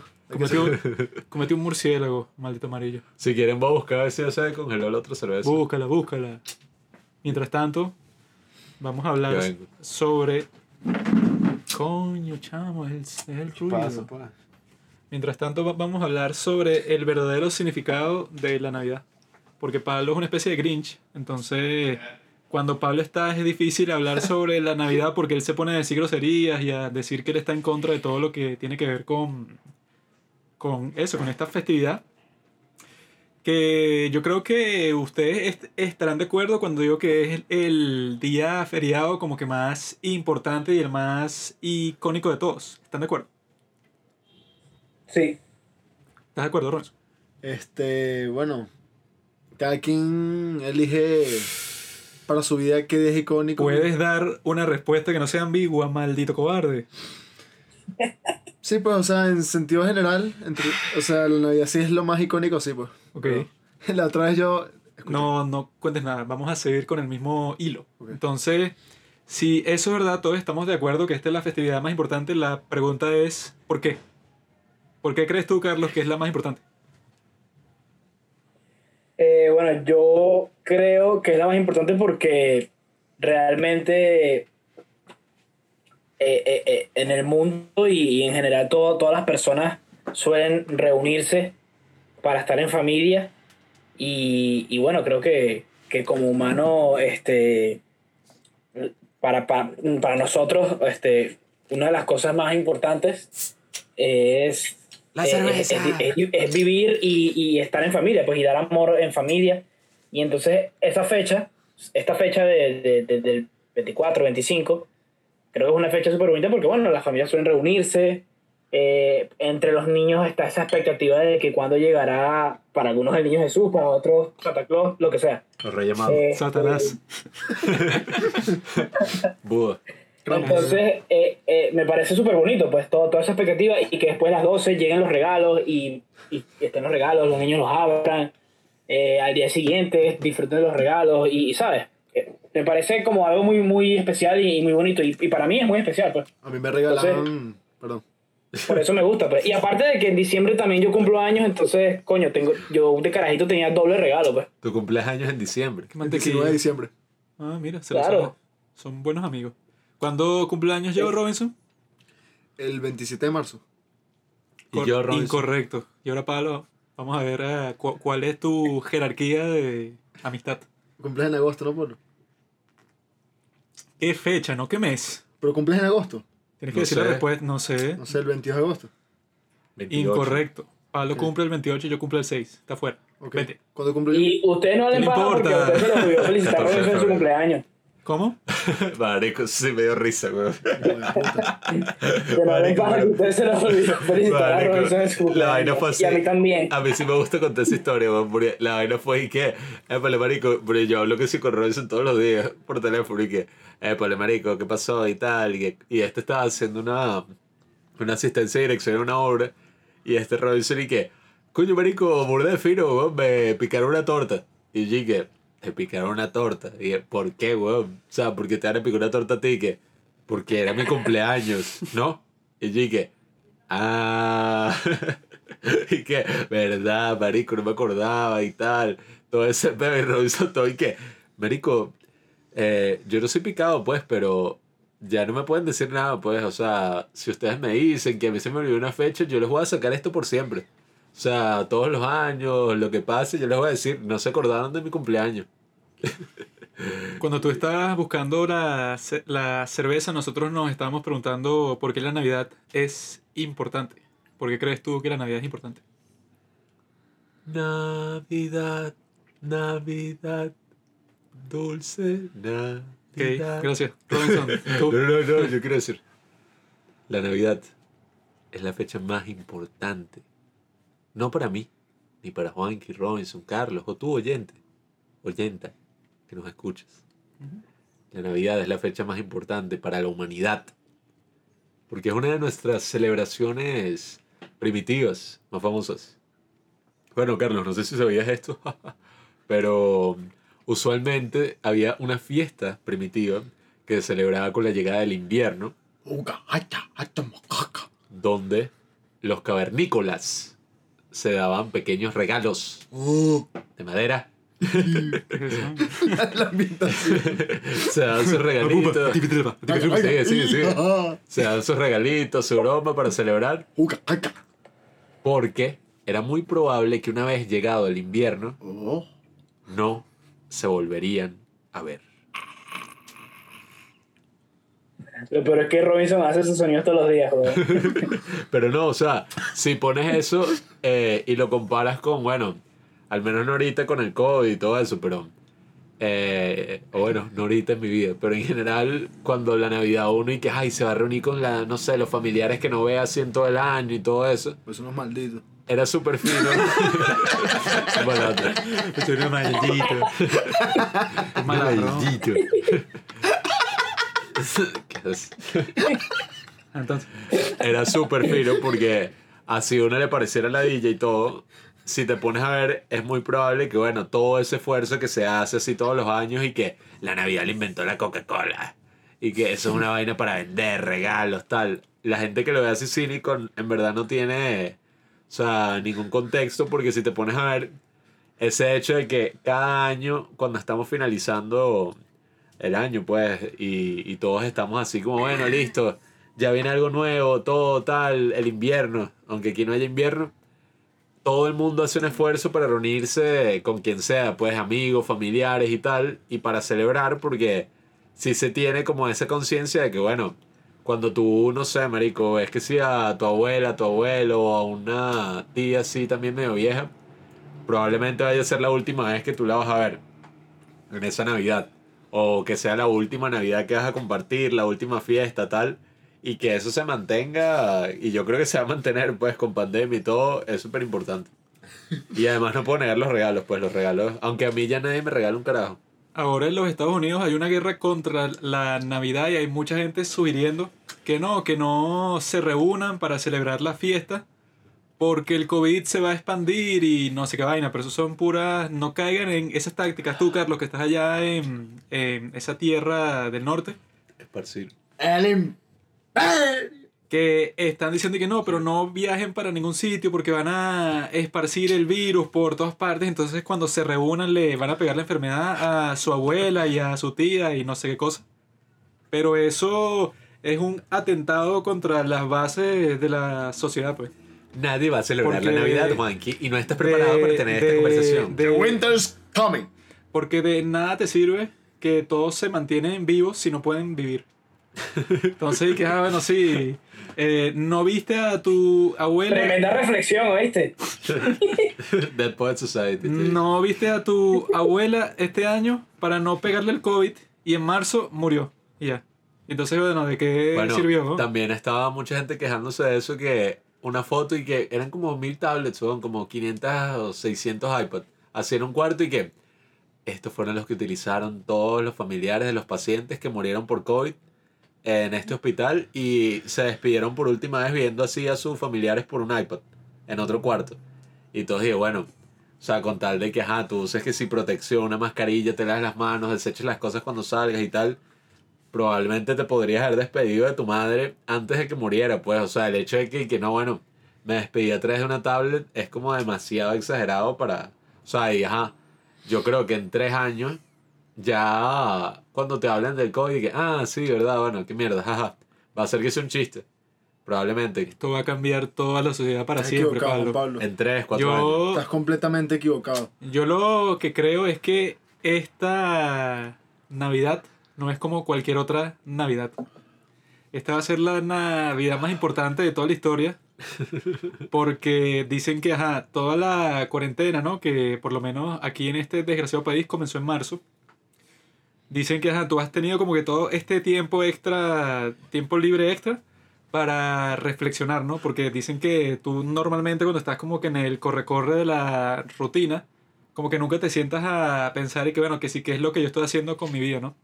Entonces como uno ha tenido todo este tiempo para reflexionar y todo eso, todo, como que esa tendencia llega a su cúspide durante la Navidad, pues, porque si nosotros pensamos que llevamos todo este tiempo pensando sobre como cuál es el rumbo de nuestras vidas y si lo que nosotros estamos haciendo antes de la pandemia como que te está justificado, ¿no? Ahora cuando llega la Navidad, que es cuando supuestamente tú te reúnes con toda tu familia y cuando tienes el chance de, de como que rememorar qué fue lo que pasó este año, entonces quizá el 25 de diciembre va a ser un antes y después así como el verdadero nacimiento de Cristo, pues, que marcó la historia para siempre. Ya que, Me da risa Juan que sosteniendo una cerveza así en el aire. ya que toda esta gente, o sea, todos nosotros que estuvimos encerrados todo este tiempo, ya, lle- ya llevamos cargadas todas las reflexiones que se han hecho en toda esta cuarentena. Y encima de eso, viene el momento en que toda la gente que siguió trabajando durante la cuarentena deja de trabajar, ¿no? Y se crea como que esta unidad de todas las personas que al mismo tiempo se están preguntando cuál es el rumbo de su vida, que le, eh, o sea, es como que una reflexión que no es muy común, ¿no? En tiempos así normales. Entonces quizá ese 25 de diciembre del 2020 sea el renacer de la humanidad y todo este sacrificio que, que se hizo, que al parecer, como yo estaba conversando con Robinson más temprano, que este año no salió ninguna película buena comparado con el 2019, que nosotros nos estábamos poniendo a pensar todas las películas no buenas y ya, o sea, las buenísimas que salieron en el 2019 y contamos casi 20 y pico, o sea, que eso es que sí inaudito. Entonces, este año, el 2020, fue que sí un año de pausa. Y las pausas normalmente son eso, pues como que para repensar las cosas, ¿no? Entonces, quizá como es la primera vez en toda la historia que se da una pausa así global, el 2021 va a ser un año así de empieza el nuevo renacimiento cultural de la raza humana. Bueno, hay que ver cuáles son las New Year Resolutions, las resoluciones, se dice, de año nuevo. Si antes era y que, berro, no, esto eh, cambió mi vida, todos estos objetivos que me planteo para el año que viene. Ahorita con la gente tuvo como un año así y que, bueno, no puedes hacer un carajo. O bueno, al menos nosotros. Uno no joda, yo ya estoy pensando sobre el año que viene y que, bueno, voy a hacer toda vaina. Hasta con el mismo podcast, o sea, y que quiero entrevistar a mil personas, quiero cubrir así las nuevas películas que salen, que tengamos la acreditación de prensa, queremos hacer un corto. Ah, yo estoy eructando. Quiere Quiero seguir tomando, borrachito. Y- me, va, me ha empezado ahí, pues. Llamará a Mau. ¿Qué quieres hacer el año que viene, Carlos? Te vas a venir a Venezuela, de nuevo. Carlos, Ahí yo Caracas. te digo, el presidente Chávez dijo que en el 2021 se acababa el chavismus, así que tienes que preparar tus maletas para que cuando, Coño. cuando en el 2021 triunfe la democracia, nosotros te vamos a estar esperando aquí, hermano. ¿Y, ¿Y cuál es la democracia en Venezuela, weón? ¿Guaidó? Sí, sí. ¿Qué estás implicando a Ratica? Esta es la consulta popular, chaval. Carlos, Carlos, quédate allá, pero ya que te fuiste, mano. Cristian está en tu lugar. Vas a volver con la cola entre las patas, arrastrado. Así son todos los que se fueron, que en esta cuarentena, mira, todos volviendo por Cúcuta. Yo aquí estoy tranquilo en mi, en mi Caracas. Que Carlos está volviendo y que, mano, ¿me puedes dar el sofá al menos? No, hermano. Un sitio donde dormir, donde laburar. Yo fuera Maduro y yo digo, mira, aquí se cierran esa frontera, aquí no pasa nadie. Ustedes decidieron irse. Chávez era un hombre sabio. El año que viene se acaba todo y empieza el renacer. Pero bueno, creo que podemos comenzar con las películas. Yo voy a decir la mía primero, La de es la más noble. porque no sé. Y después ustedes pueden decir el turno de tal o cual, pero pásame ahí la cerveza que pásame ahí la cerveza para Podemos ir así. ¿eh? sirve ahí escoria. Va a ser Juanqui, después Carlos, después yo y de último Robinson. Vamos a ir en orden hacia. Ya, ya, ya. No. Vamos a ir hacia la derecha. Porque nosotros somos gente de derecha. Entonces yo voy a empezar con la mía. Es el cuento de Navidad de los Muppets. Que es mi película pre- preferida de Navidad de todos los tiempos. De hecho, está drogado. La protagoniza Michael Caine. Al lado de Kermit la rana. Y. Este idiota. Te siempre en el culo. Ese capo, marico. Y es- una película genial, ¿no? Porque toma el tema ajá, que todo el mundo conoce, ¿no? De Christmas Carol, que está Ebenezer Scrooge. Y ajá, el tipo es que sí, el más codicioso y el más maldito, pues, o sea, de todo el pueblo. Está ambientada en Inglaterra y Gonzo hace de Charles Dickens y va contando la historia como narrador, pues. ¿Quién es Gonzo? Ah, carajo. Coño, ¿cómo no sabes quién es Gonzo, chamo? ¿Tú no conoces Muppets? Soy venezolano, chamo. Yo, yo Gonzo- soy latinoamericano, yo conozco 31 minutos. Gonzo es el cosito ese con la nariz, ¿sabes? Que Ah, el azul. morado y tiene la nariz así como si fuera un pene, ¿sabes? Narihuevo. Entonces, o- obviamente a la película trata sobre eh, Scrooge y su viaje hacia una nueva conciencia, ¿no? Porque él empieza así, ajá, él llega para su, para su firma, que el, que el tipo es un prestamista. Y este tipo, ¿cómo se llama? Eh, ¿qué pasa no? que me da risa como la describí, que un cambio de conciencia. hecho Este tipo, Cratchit, trabaja para, para Scrooge, ¿no? Entonces Scrooge, ¿verdad? Dice sobre la Navidad que él piensa que esta es una estrategia para quitarle un día honesto de trabajo al prestamista. O sea, co- como que la excusa para que la gente se pase un día sin hacer nada, cuando po- podrían utilizar ese tiempo del 25 de diciembre para trabajar.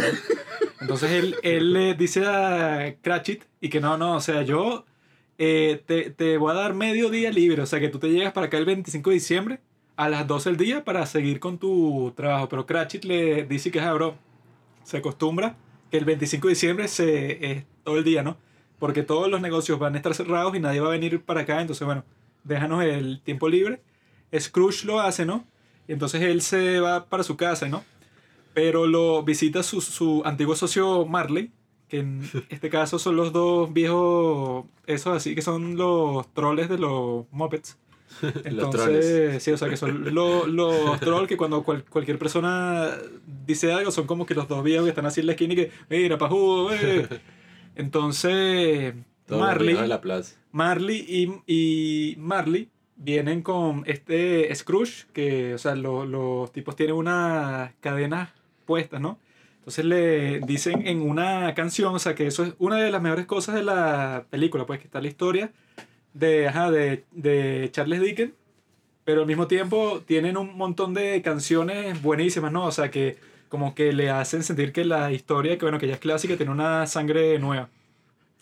Entonces Scrooge le dicen y que no, mira, tres fantasmas te visitarán esta noche y tal, y, y cuál, ¿no? Entonces, ahí al principio es que aprendemos que, ajá, que Ebenezer Scrooge no le gusta la Navidad porque él cuando era niño como que no tenía familia o algo, pero ajá, lo, lo vemos que él cuando está en su colegio mientras todos los otros van para su casa y que sí, Navidad, por fin, o sea, es, es como que este tiempo que tenemos que sí para pasarlo con nuestros seres queridos y tal.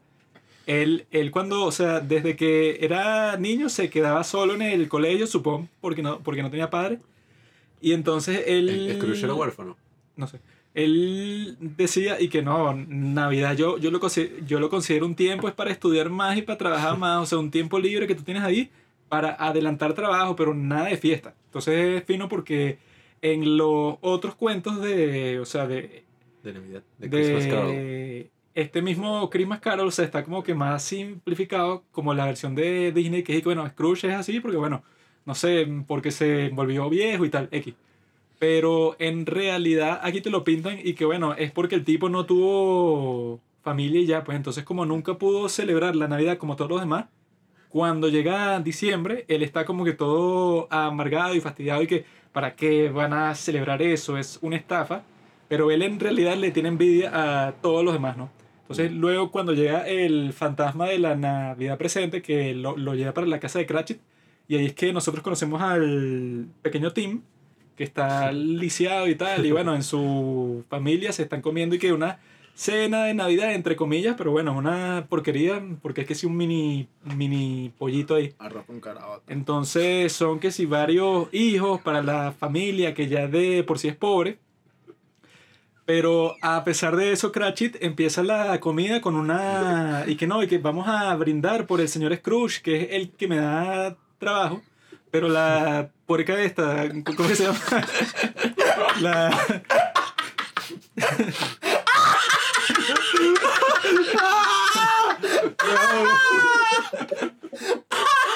Mi piggy. ¿Qué es risa, weón? Cuando... La parca. cuando este Cratchit eh, va a brindar por, eh, por Scrooge está Miss Piggy, que es su eh, esposa, cuando escucha eso, dice que, ah, ¿cómo vas a brindar por Scrooge? Es un tremendo maldito y no sé qué cosa. Ya, ¿quién interpreta a, a mi a Cratchit? Kermit. Kermit, que es una rana, está casado con la puerca esta. Entonces, eh, ajá. luego de eso, vamos para la casa del sobrino de Scrooge, en donde están como que jugando charadas, ¿no? Y entonces ahí, y que soy una persona despreciable, que nadie quiere y tal, porque está jugando su sobrino, ¿no? Entonces el tipo Scrooge se deprime cuando ve que cuando él describe a una persona terrible, todo el mundo adivina que está hablando de Scrooge. Porque ya en ese tiempo, como que todo el mundo dentro del pueblo piensa que Scrooge es un tremendo maldito, ¿no? Entonces luego llega el, el- O sea, que es la parte que más me gusta, que es cuando llega el fantasma de las navidades futuras. Más feo de todo. Y él le muestra, ¿no? O sea, que cuando él muere, todo el mundo en el pueblo está conversando sobre él. O sea, que no dicen su nombre, entonces hay como que un misterio al principio sobre quién están conversando. Pero, pero, eh, y que no, por fin se murió el desgraciado ese, que era un prestamista que, que te ponía unos índices de interés súper altos y después te quería clausurar todo Ah, y huevo. se aprovechaba de los pobres, toda vaina, ¿no? Ya, pero Entonces, ¿quién es el que interpreta al fantasma de la Navidad Futura? ¿Algún moped en especial? No, porque no se le ve de la cara. O sea, es co- como que una capucha, pero dentro de la capucha no ves nada, hay pura oscuridad. Entonces, lo fino, ¿verdad? Que eso creo que se mantiene en todas las adaptaciones de A Christmas, a Christmas Carol y creo que por eso es que es tan importante, que es que él le hace como mil preguntas al fantasma de las navidades futuras, pero él nunca le responde. Porque la idea es que él se dé cuenta de cuál es la lección, ¿verdad? De toda su experiencia por sí solo. O sea, que el fantasma de la na- Navidad futura, que es así como la muerte, no le va a explicar nada, sino que solo le señala hacia, hacia su tumba para que él se dé cuenta y que, bueno, la persona de la que están hablando, que es un- una basura, eres tú. Para tu funeral, o sea, estaba, estaba solo, ¿verdad? Entonces, para que él se dé cuenta, ah, que bueno, que tiene que cambiar totalmente como persona, ¿no? Entonces, él básicamente tuvo lo que se conoce como una near death experience, ¿no? O sea, que dicen que cu- cuando la gente tiene una experiencia cercana a la muerte, cambia totalmente. Entonces tú empiezas a vivir totalmente distinto porque ya eres consciente de tu mortalidad. Entonces, eso es lo que creo que es una gran lección de esta película, ¿no? Que cuando tú rozas la muerte, ¿verdad? Sea con, sea, por cualquier razón, tú, obviamente, que tú antes eras consciente de, de que tú ibas a llegar un momento en que, bueno, que ibas a estar muerto. Pero cuando se hace tan presente, eh, es que tú dices que, bueno, tengo que aprovechar el tiempo, así sea un viejo como Scrooge, pero aún tiene tiempo para cambiar todas sus formas de ser, ¿no? Y lo fino es que, o sea, es una película de Navidad, pero al mismo tiempo, el mensaje más importante que se comparte durante toda la película es cuando Scrooge dice, y que bueno, eh, para no llegar a este destino tan terrible que nadie me quiera y que yo me muere como yo que, que yo me muera como un pedazo de basura eh, voy a mantener el espíritu de la Navidad vivo no solo en Navidad sino todo el año. Entonces lo fino es que o sea que eso es lo que yo creo que no sale en ninguna otra película de Navidad no porque siempre las películas de Navidad tratan de hacer el énfasis así súper directo en que, y que bueno, ajá, co- como que la Navidad es el día más importante de todo el año que está hecho para, para que tú reflexiones y la pases con tu familia y tal, ¿no? Pero es fino cuando Scrooge dice, y que bueno, yo, yo lo que aprendí de toda esta experiencia que tuve de noche es que la Navidad es solo como que un recordatorio, ¿no? De ser bueno con las demás personas, de tener empatía con sus sufrimientos y toda esa cuestión, ¿verdad? Pero no es para que lo hagas en Navidad y ya, sino es un, record- un recordatorio para el comienzo del próximo año, para que tú te comportes así eh, todos los días. Entonces yo creo que ese es un mensaje único de esta película y que se relaciona también con el tema que ya hemos ha- hablado antes en en este podcast, que es el tema de la, de la droga psicodélica, ¿no? Porque desde la antigüedad ha existido este mismo ritual de estos cultos de la muerte, ¿no? Y que la idea era que tú tuvieras una especie de near-death experience a través de una poción psicodélica. Entonces, durante toda la... O sea, dicen que esta tradición se remonta a la transición que existió entre los cazadores y, re- y recolectores hasta ser eh, agricultores, ¿no? O sea, que se remonta, no sé, hace cuánto, no sé qué si 15.000 años, ¿no?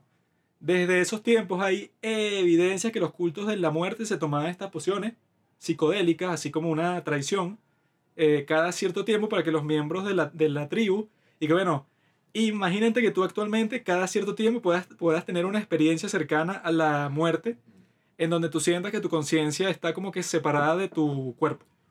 Si eso fuera posible, que era la regla antes, entonces tú tuvieras una experiencia como esa, como la, del- la de a Christmas Carol, pero eso, como que en momentos importantes del año, ¿no? Entonces yo creo que es importante retomar esa costumbre en los tiempos actuales, o sea, porque imagínate eso, que toda la humanidad al mismo tiempo pudiera tener una experiencia como la de Scrooge, ponte que si cada tres meses. Yo creo que de esa forma la humanidad sería como que una, una comunidad mucho más Unida. em- sí, mucho más empática los unos con los otros y que, o sea, como que llevaría a la raza humana a un futuro mucho más brillante, porque eso, pues, o sea, tú, ponte, cada cierto tiempo te ponen en contacto directo y en conciencia directa con tu mortalidad, ¿no? Entonces tú, o sea, supongo que el efecto a gran escala que puede tener eso es que mucha gente al mismo tiempo deje de como que preocuparse mucho por las banalidades de la vida y empiece a ver que, bu- bueno, o sea, hay cosas que simplemente no te tienes que eh, como que intensificar tanto como que sientas reacciones sentimentales que puedes tener por ejemplo, y que no, esta persona que, me- que me cortó así en pleno carril del tráfico, hijo de puta. Entonces, o sea, cosas así pequeñas de ese estilo, o sea, que a todos como que nos no estresan, ¿no? Pero yo creo que si eso, pues, si se vuelven a adoptar los psicodélicos como era en la antigüedad, en la humanidad en general, puede tener un súper efecto, pues, en toda la humanidad. Y que esta película, quizás sin quererlo, ¿verdad? Toca todos estos temas y que eso, pues, o sea, yo creo que todos en cierto sentido somos un poco Scrooge a lo largo de todo el año y que necesitaríamos también ese recordatorio de que, bueno, ajá, todos estamos cerca de la muerte, entonces como que es mejor gastar nuestro tiempo y nuestras energías en cosas mucho más provechosas que, bueno, que, o sea, las banalidades y las peleas del día a día que nos toman tanto tiempo y tanto esfuerzo, ¿no? Entonces, por eso yo escojo esta película como mi preferida. Y les recomiendo que escuchen el soundtrack, porque es uno de los mejores soundtracks de toda la historia. Está muy bien hecho, o sea, todas las canciones son súper divertidas y logran expresar un montón de cosas, de, o sea, sobre la temática de la película y toda la cuestión a través de sus canciones, pues. Entonces creo que eso está muy cool y la actuación de Michael Caine es increíble. Bueno, esa es una nueva perspectiva que estamos aquí. Bueno, que Juan que acaba de proponer sobre A Christmas Carol. Que bueno, creo que es un cuento que ya todos conocemos, pero que en algún sentido también todos experimentamos porque bueno, eh, fue hace como algunos meses que se murió la madre de un compañero del colegio. Y tampoco es que me importó tanto porque bueno, no es que yo conviví tanto con ella, pero es como cualquier momento, ¿sabes? Cuando te dicen que murió alguien, que uno siente como el peso de su propia mortalidad. Sientes como un vacío, pues. y- Sí, como, verga, y yo que le menté la madre a esa tipa. O sea, uno siente como que algo así como, ah, pero ¿y, ¿y qué estará pe- experimentando? O sea, ya no está experimentando nada. ¿Será que yo no voy a experimentar nada? Uno como que empieza a preguntarse así las cosas y llega un momento en que ese peso al final como que sí te revela como, bueno, las cosas más importantes, pues. Y que bueno, ahorita Navidad y todo eso, eh, sí es como una época para soltar como todo ese orgullo y todas esas cosas y tratar como de darle las mejores cosas a las demás personas, pues. O sea, porque uno pasa básicamente el 90% de su vida tratando de conseguir las mejores cosas para uno, pues. ¿Sabes? Y que bueno, quiero tener el mejor trabajo, quiero tener una buena educación, quiero tener, coño, un Play 5. Pero por un momento es y que mira, o sea, toda esta celebración se trata de que tú le regales algo a los demás. Y eso está interesante, pues, o sea, no sé, no me acuerdo mucho de la de los Muppets, aunque sí la vi el año pasado, pero Es lo que digo, o sea, es como estábamos hablando antes y como los Juanqui, la Navidad sí es como un momento para poner las cosas en perspectiva, pues. Porque yo creo que todos tenemos estos ciclos, ¿sabes? Como que llega un momento en que uno, no sé, llega un punto donde terminaste un ciclo, ¿sabes? Como que tú dices, bueno, ya sé con este año, ahora quiero reflexionar sobre lo que pasó y sobre lo que va a pasar.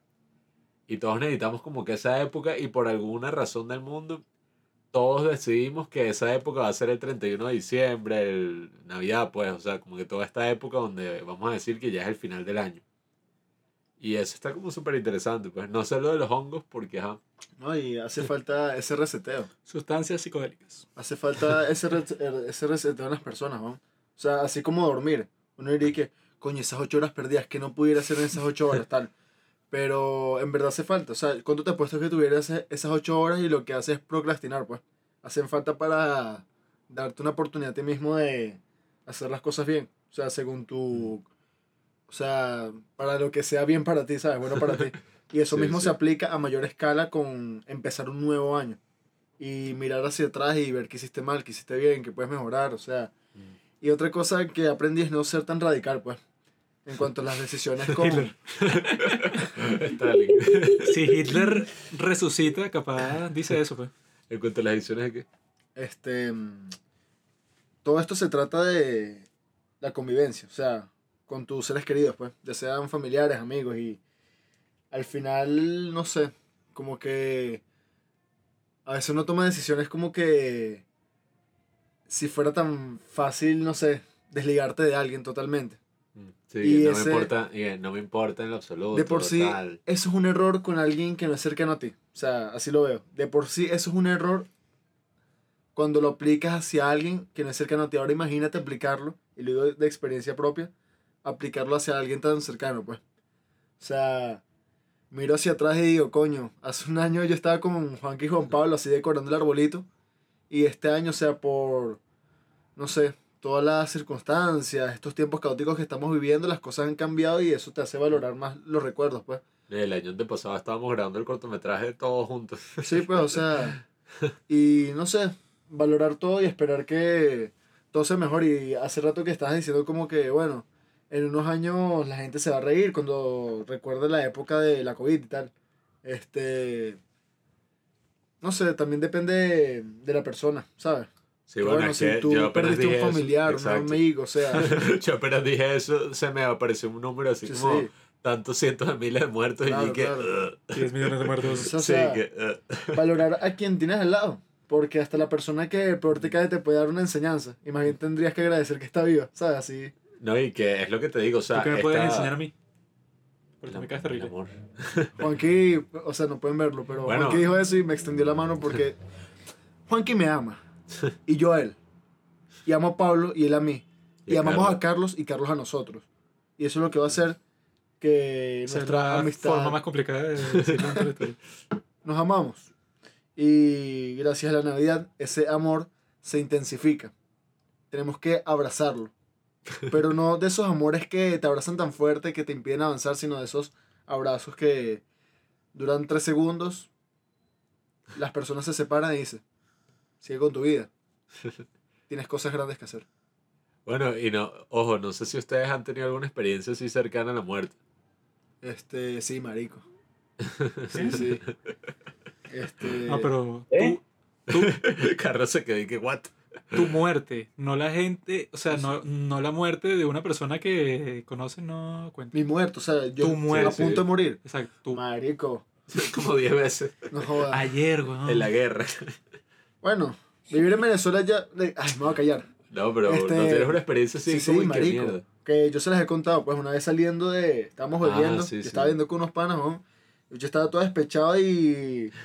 De mala suerte, o sea, empezaron a pasar en la, en la radio. O sea, le dice, ah, no, creo que la puso y todo. Pero es que la Sí, sí, él, decidió ponerlo, o sea. No me vuelvo a am- enamorar. am- Amorfodas de Bad Bunny. Estaba todo despechado y tal, y además estaba. No. ¿Cómo es que es esa canción? No quiero que más nadie me hable de amor. Ya me cansé. Bueno. Este, entonces con unos tragos encima, además estaba despechado, se atravesó un carro, que, o sea, no un carro, una camioneta. No sé qué coño hizo una maniobra ahí, que el bicho lo quiso como que pasar y chocó con un murito, un piazo de muro, pero ese piazo de muro nos hizo dar vuelta como un trompo que el carro quedó perdido total, pues.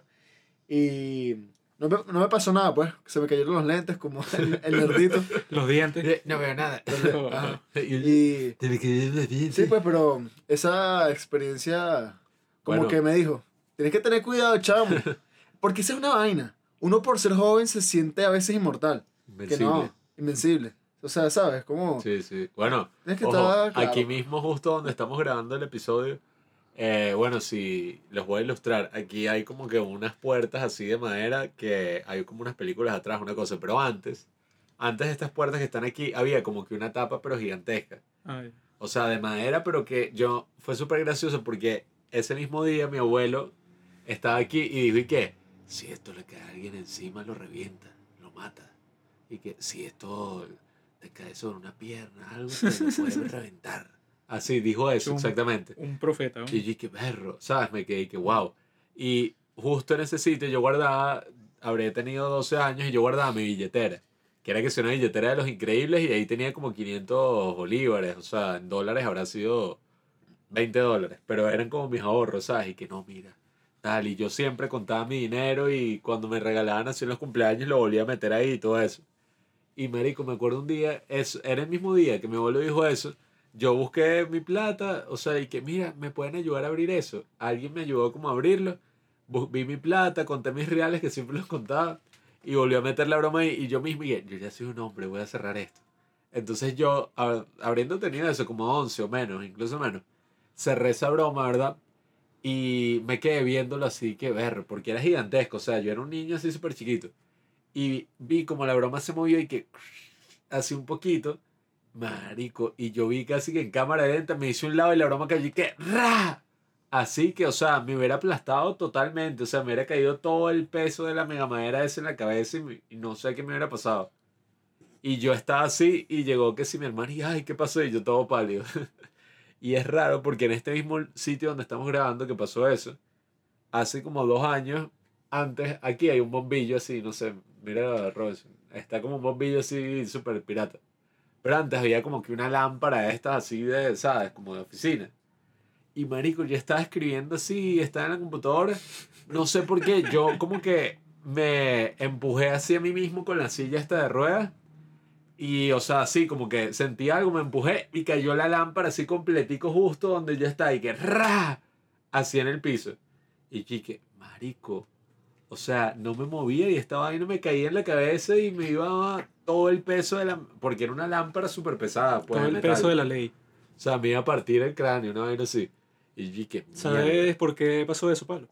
¿Tuviste Harry Potter 1? No. ¿Cómo que no? Yo soy Snape y tú eres Harry. Yo estaba desde mi cuarto, yo percibí un peligro. Entonces me, me puse a hacer un maleficio para controlarte a ti mentalmente para que te quitaras. Todos estamos claros porque Juanqui escogió esta película. Se siente 100% relacionado. Juanqui es el Scrooge. De- A mí me han llamado Scrooge a veces y yo les digo eh, patrañas. Juanqui, el 25 en vez de descansar, está con la familia, lo que hace es bajar para el negocio y subirse a Santa María. Juanqui tiene pinta que estamos así en la fiesta y... No, no, que le dije. Yo voy a hacer mis actividades. Se pone que se Eh, aprende coreano. A mí, a, mí, a mí hay veces que me fastidia la Navidad, ¿verdad? Pero es porque mucha gente extraña, ¿verdad? O sea, no puede ser... Las personas normales, ¿verdad? Suelen tener como que, ah, bueno, esta es mi familia, chan chan. Pero hay gente que tiene como 10 familias distintas por razones, bueno, del destino. Políticas. Entonces cuando uno se va a reunir y que no, es que no sé quién se fue con la familia del padrino y este se fue con la familia Sí, del tío bueno, y esto es un peo.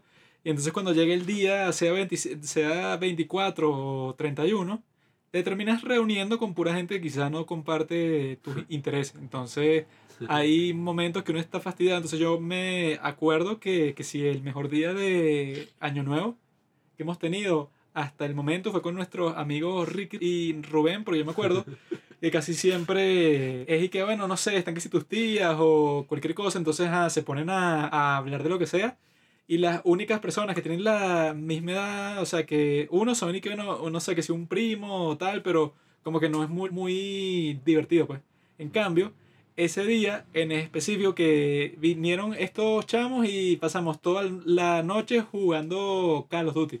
Toda la noche, pero como, como seis horas. Entonces yo dije, bueno, prefiero Sí, estar sí. aquí, o sea, que si comiendo fino, con una bebida ahí chévere, no sé, cosas, con esta gente, o sea, pa- pasando así todo el tiempo, y que no sea como que artificialmente y que, mira, Robinson, vaya a hablar con su tía, que su tía tiene tiempo que no la ve. Y Los entonces y que, amigos son la familia que uno elige. y es y que, hola tía, ¿qué tal?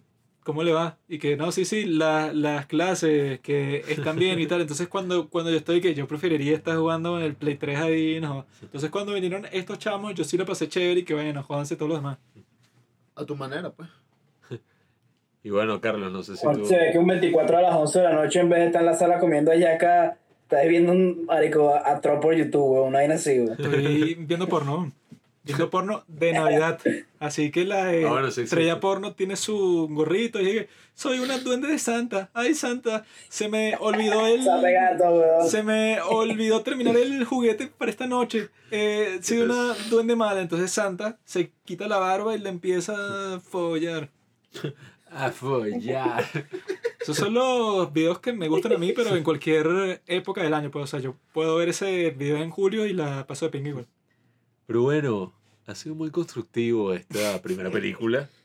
No sé, Carlos, Está si bueno. quieres que, que vayamos a la violencia y al gore navideño que representa tu opción, puedes ir con ello.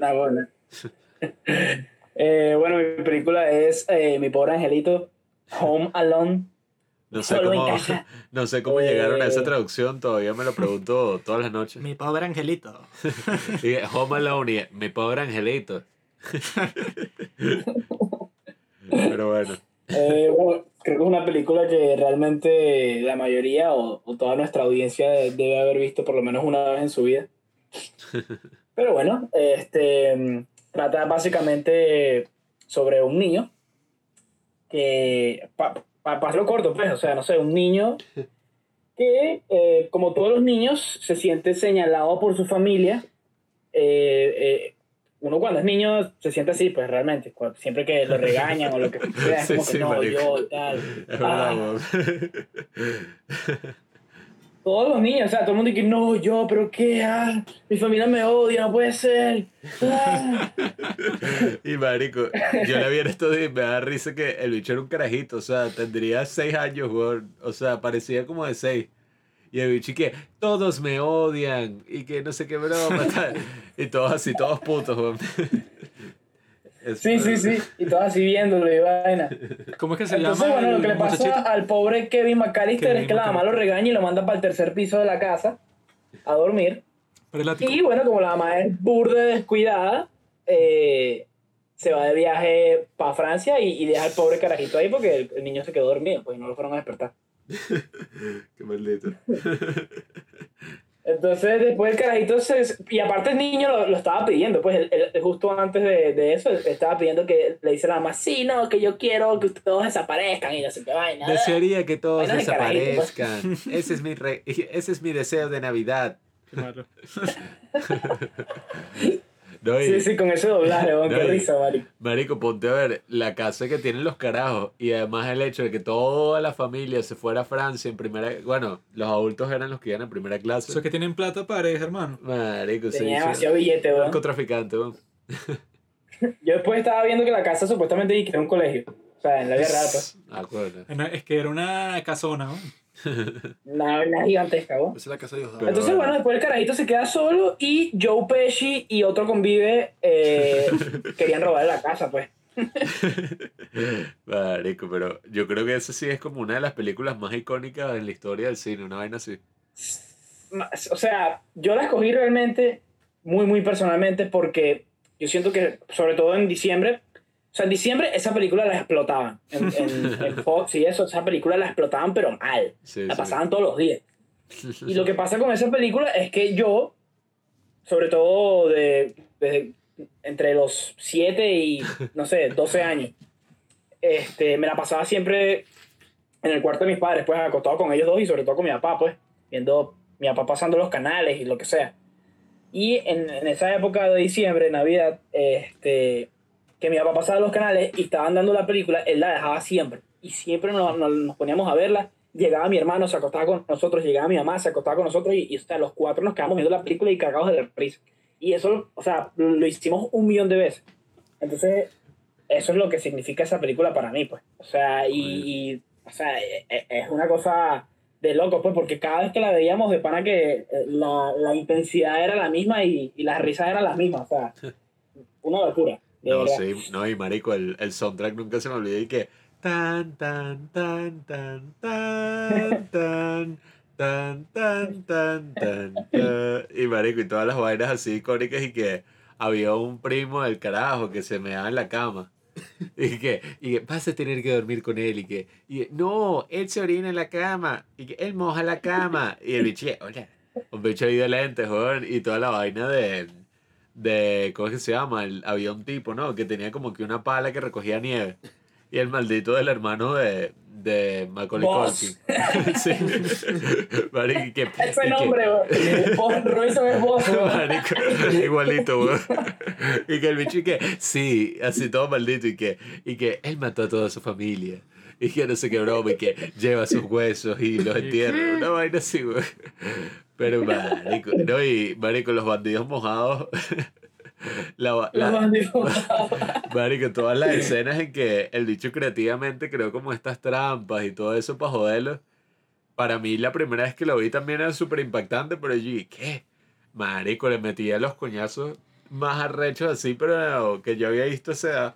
Yo que vivo en un país con pura delincuencia, yo cuando era chamito me imaginaba como Kevin McAllister y de cualquier cosa aquí, yo tengo unas trampas montadas, quien quiera invadir mi casa se va a enterar quién soy yo. Marico, Pero lo, la ventaja que yo tendría es que mi casa solo tiene una entrada. Entonces pongo que es una bazooka apuntada ahí, cualquier problema, lo vuelo.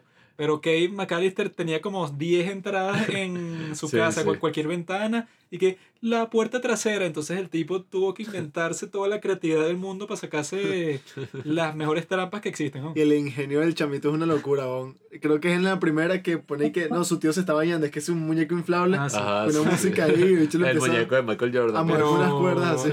Dicen que la mejor es la, es la 2 porque sale Trump, pues. No, bueno, la 2, la dos, la dos, para mí la 2 es igual de buena. Fuera paja. Sí, sí, no, Esa y todo de- lo de Nueva York, Iván. Feliz Navidad, inmundo. Exacto, y, y el, ar, el Ah, arbolito y vaina, eso también. es No, súper súper arrecho. Y feliz Marico. ¿no? Y en la primera cuando es demasiado bueno cuando el bicho le pone, cuando está llevando el carajo la pizza, weón, y el bicho le pone la película esa de cáncer que Ah, tiene. Sí, sí, marico. Y que fuera de aquí, mundo Ay, qué muy animal. bueno. Y el bicho sale corriendo y que, ¡ah! Puedo mear aquí. Y le suelta el billete, le suelta el dinero, entonces la- le pone a Nicky que guarda el cambio, inmundo animal. demasiado bueno, marico. Y ¿Y cómo es que y te, acosta- te acostaste con tal y que... Sí, sí, así, y todo. No, y marico, cuando el bicho se, se afeita. No marico, yo no entendí esa escena, weón. No, creo que todavía no la entiendo muy bien, pero que se eche como una loción en la cara y que. ¡Ah!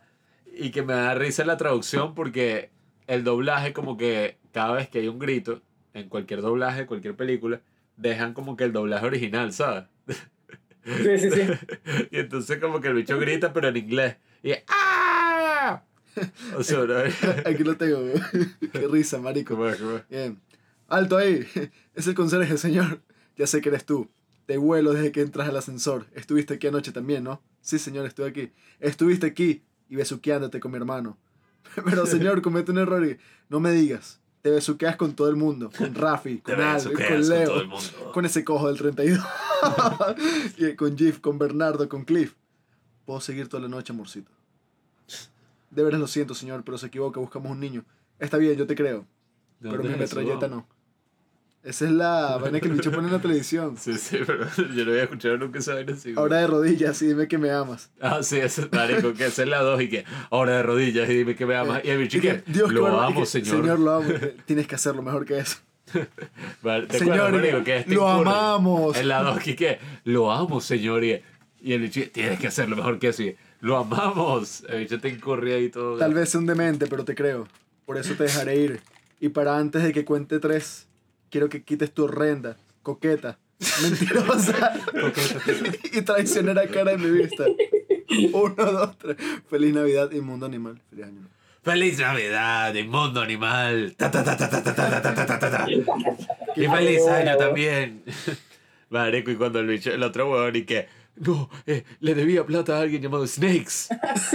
Qué idiota. No, y, marico, y a Joe Pesci lo coñacero horrible, weón, cuando lo, lo quemaron que sí con la puerta, sí, después le quemaron la cabeza. Ah, ¿sabes qué pienso? Eso debió haber sido muy satisfactorio. Ya, no, esta salió antes que Goodfellas. X, bueno, Joe Pesci siempre hacía papel de que, marico, de que el bicho era el bicho más arrecho que jodía a todo el mundo. Debió haber sido satisfactorio, o sea, para mí que, y para nosotros, que hemos visto Joe Pesci así como en la lacra, que joda a todo el mundo y que, toma, maldito. Sí, es ¿No te, no te gusta joder a la gente? Ahora te joden a ti. Joe Pesci es un Lo que pasa es que cuando yo vi esa película por primera vez y todo eso, no sabía quién coño era Joe Pesci. No, obviamente, pues. Sí, sí, de bola. Yo sí sabía. sí, yo sabía que habla Juanqui, ¿no? No, marico, pero... No, Juanqui y- con 7 años viendo Goodfellas. Y que, oh, claro, Joe, la actuación de Joe Pesci es bastante interesante. No, y marico, tiene vaina Un pana, fina. un pana que estudió con nosotros en el teatro, que el bicho decía que a los 8 años vio 2001 Marico. una diseña en el espacio. Ah, sí, sí, eso. sí, yo estaba pensando, dije, ¿quién dijo esa huevonada, marico? Pita. Ah, bueno, nada. Yo, vi a lo- yo con 8 ya veía 2001 dice el espacio, lo veía por internet. Pero bueno, mi pobre angelito salió la 2, salió la 3, salió la 4. La 3 y la 4 son una mierda. Ahorita están haciendo las 5 con Macaulay Culkin ahori- ahorita, pero piedrero. Bueno, bro. Y Joe Pesci todo viejo. Pero bueno, El marico. protagonista de la 6 va a ser, el protagonista de la seis- de la 6 va a ser ya Manuel. el. Va a ser Timothy Chalamet. No, Jacob Tremblay. Marico, pero eso ahorita sería que no, pero ¿qué es eso? Qué violento. Una película para niños. Y él, Parece Tommy Jerry, ¿no? Ah, Sí, sí, sí, tiene, Que Tommy Jerry no, joda, se destruye en la cabeza, el cuerpo, el alma. los tres chiflados. Pero sí, sí, marico, tremenda película, weón. ¿Cuál es tu película, Pablo? Ya podemos pasar a la mía. No tenemos más nada que decir, Carlos, ¿no? Sobre mi pobre angelito. Eh, no, que marico, es lo que tú dijiste pues, al principio, realmente es una película icónica, pues. Y Sí, creo sí. que todo el mundo debería ver. Sí, bueno, y yo supongo que todo el mundo ya la habrá visto mínimo cuatro veces así en, no sé, weón. Sí, bueno. en la televisión. Pero bueno, Marico, voy a pasar con la mía, que esta también es como una de las más icónicas, pienso yo, de Navidad. Y yo al principio andaba y que no sé si escoger It's a Wonderful Life. Y que, oh, sí, es que claro, la historia y tal. Pero, Marico, no, al final decidí irme por lo personal y decidí escoger Elf. O como muchos lo conocen en Latinoamérica, El Duende. Pero, marico, o sea, anoche la volví a ver. eh, igual esa casi que la vemos todas las navidades, en familia. Pero, marico, la volví a ver y me reí, pero así como un loco y que ¡guau!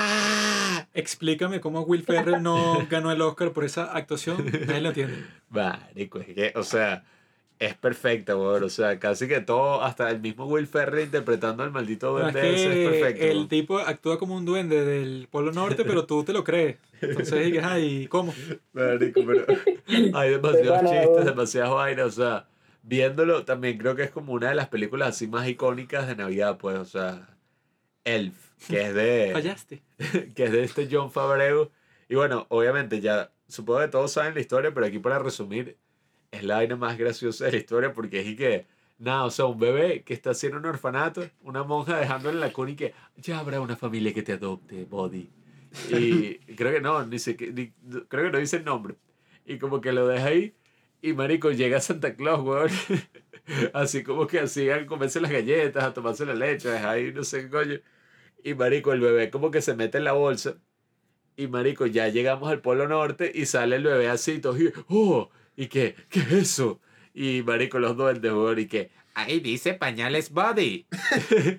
y que, Quizás se llama Body. Quizás se llama body. Y que, y todo lo narra el maldito este duende, el duende viejo, y que, y entonces Santa eh, le dio el, y que le dio el niño a un duende soltero que siempre quiso tener hijos. Y que, o sea, yo. Pero nunca se casó. Sí, pero nunca se casó. Y entonces, eh, Marico, se lo dan al viejo este. Y Marico, la escena en que este Will Ferrell, o sea, el duende, pues el protagonista, está como creciendo, es un vacilón, Marico. O sea, ya cuando es bebé, así, o sea, como de 5 años, es que sí, muchísimo más grande que el maldito duende este que es el papá. Y Marico, ya cuando está así todo adolescente, de hecho, manejando bicicleta. Puras tomas súper bizarras porque todo lo hicieron con, como hicieron el Señor de los Anillos, pues, con perspectiva forzada. O sea, trataban de no utilizar nada de CGI, sino hacer todo eso, pues, o sea, la gente en verdad está súper lejos de la broma, pero parecía que estaban uno al lado del otro y se veían así súper enanos. y que, oye, buddy. Y era un vacilón, marico, porque que los duendes son así súper locos, así. No te ves muy bien, buddy. No te ves muy bien, buddy. y que, soy un cabeza de nieve. ¿Cómo es? Soy un, soy un cabeza hueca de algodón. Y todos, Y, ¡Oh! ¿cómo te atreves? Marico, y, y entonces como que ahí le dicen al, al carajo y que, y que está, como que el bicho no puede construir pizarras, ¿sabes? Como las pizarras estas que de dibujo, que uno como que, que tienen como dos ranuras así y tal, y que, y, y ¿cuántos has hecho, buddy? Y que 988, bim bim. y que, y todos, ¡ah! o sea, porque los duendes, marico, construyeron esa mierda que es en 5 segundos. Hacen como 3.000 tablitas al día. Y. Marico, y entonces el bicho que, como que no sé, weón, se va para el coño y, los, y escucha a los tipos hablando mal de él y que, si no se ha dado cuenta de que no es un duende hasta ahora y que creo que nunca se lo dará, no sé, que... Creo que nunca lo sabrá. Nunca lo sabrá, nunca lo sabrá. Y sabrá. ah, empieza como que a, tener- a darle un bahío ahí, weón, y que, oye, buddy, no te ves muy bien. Y el bicho se desmaya siempre encima del, del duende, weón. Y es que, buddy, y que, tú, y que, tú vienes de una familia, una broma así, y que tu mamá fue Susan Wells. Y tu padre, no sé qué broma, fue este tipo, y que te dieron en adopción porque ella murió y tal, y que, y él vive aquí, y le da una bola de nieve así que en Nueva York. Y es- el punto es que el bicho emprende como este viaje hasta Nueva York para conocer a su verdadero padre. Y es estas escenas así, marico, que esa vaina es oro. Y que bueno, esta película, Elf, fue el debut de Will Ferrell en el 2003. O sea, fue como la película debut así como, mira, todos lo conocieron y tal. Y marico, esas escenas de que el bicho está en la calle son oro puro, weón. Cuando el bicho hace pura huevonada. A mí me encanta ese disfraz de duende y yo también soy alto como Will Ferrell, así que si alguno de nuestros Sí. que, Will Ferrell, weón. si alguno de nuestros seguidores tiene el corazón lleno de amor y de caridad navideña, puede meterse en Amazon y me manda a mí ese disfraz. Eh, yo vivo en Caracas, Venezuela. Si quiere más detalles, yo se los paso por Instagram. Pero lo, lo compra y me lo manda. Y yo lo juro que lo voy a usar en todos los capítulos. Solamente cómprenmelo porque, o sea, yo tengo que gastar, tengo que gastar esa plata en otras cosas. Ay, que Pero eso siempre. Yo prometo que si, que si me lo compran, lo uso para grabar todos los, los capítulos. Así que si estás escuchando este, este podcast y capaz tienes por ahí 50 dólares, creo que cuesta como 80, 100 dólares extra, que no vas a hacer nada con ellos durante esta Navidad, compra ese disfraz y me lo mandan. a mí. Tú te imaginas, Juan, que sí. Hace como un año, Juan, que me quiero pintar el pelo amarillo. y el bicho tenía como referencia que si, no sé, un tipo ahí todo guapo, qué sé yo. Creo que era Robert Pattinson en Good Time. y, el, y yo Estás que, implicando ¿no? que, que yo no soy lo que vas a parecer es Will Ferrell, con ese, con ese pelo amarillo así todo enrolado, marico. Ah, tú eres comediante, ¿no? Tú eres graciosito. Yo pechi. Te partir esa jeta. No, marico, pero eso de El Duende, o sea, es tremenda película y además es dirigida por John Favreau, que bueno, él, además de que es uno de los mayores directores así de Hollywood en la actualidad, uno de los que más recauda, marico, o sea, él fue el que hizo Iron Man, o sea, gracias a él tenemos todo el universo cinematográfico de Marvel. Porque si te pones a ver, gracias a que Iron Man tuvo éxito y no le pasó como Hulk, Hulk 2, Jorge, bueno. fue que hicieron todo eso de esa iniciativa y decir, vamos a lanzarnos más películas y tal. Y que, marico, el bicho, además de que es burda, ah, también es burda, buen actor, John Favreau. Eh, marico, la película es demasiado arrecha. O sea, toda esa vaina de que es demasiado icónica también, weón. Todas esas escenas, sale Zoe de Chanel. Tiene Y- tremendo soundtrack. Y Sí, pam, sí. Pam, pam, pam, pam. Pam, param, pam, pam. Pam, pam, pam, pam, pam. Pam, param, pam, pam. Pam, pam, pam, pam, pam. Pam, pam, pam, pam, pam. Para, No, y to- marico.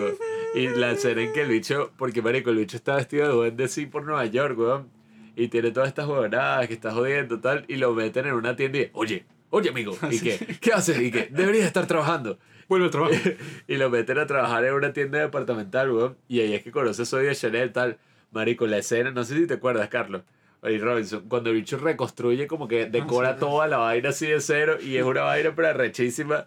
Marico, yo estaba muerto de la risa y cuando, hasta cuando se monta en la escalera eléctrica, que se monta así y se extiende todo. Oye, el, y Marico. el gerente de la tienda y que mandaron unos profesionales a decorar la tienda porque me quieren sacar de aquí, pero si me sacan a mí, los despiden a todos, así que hay que estar No, y- pendientes. de- Y después, ¿y qué? Y que, ¡Vive Santa! Sí, cuando y que, Sí, o- tú y no eres Santa, impostor. oigan todos, y que, y que recuerden que mañana viene Santa a las 10 y que, ¿qué? Y que, ¡Santa! Y marico, y el bicho así todo, y que, y que, tú no eres Santa. Y que, ¿qué canción te canté en tu cumpleaños? Tal y que, "Eh, cumpleaños feliz y que, diablos y rayos. y marico, el que, tú no eres Santa y que, hueles a queso rancio. Pero el, tipo, ¿verdad? El duende, Body, nos da una lección a todos de qué hacer si quiere seducir a una chica. Sí, sí, yo estaba pensando Porque en eso. Body, el, el tipo se cuadra, soy de Chanel, o sea que en la vida real debe ser insoportable, así que feminismos.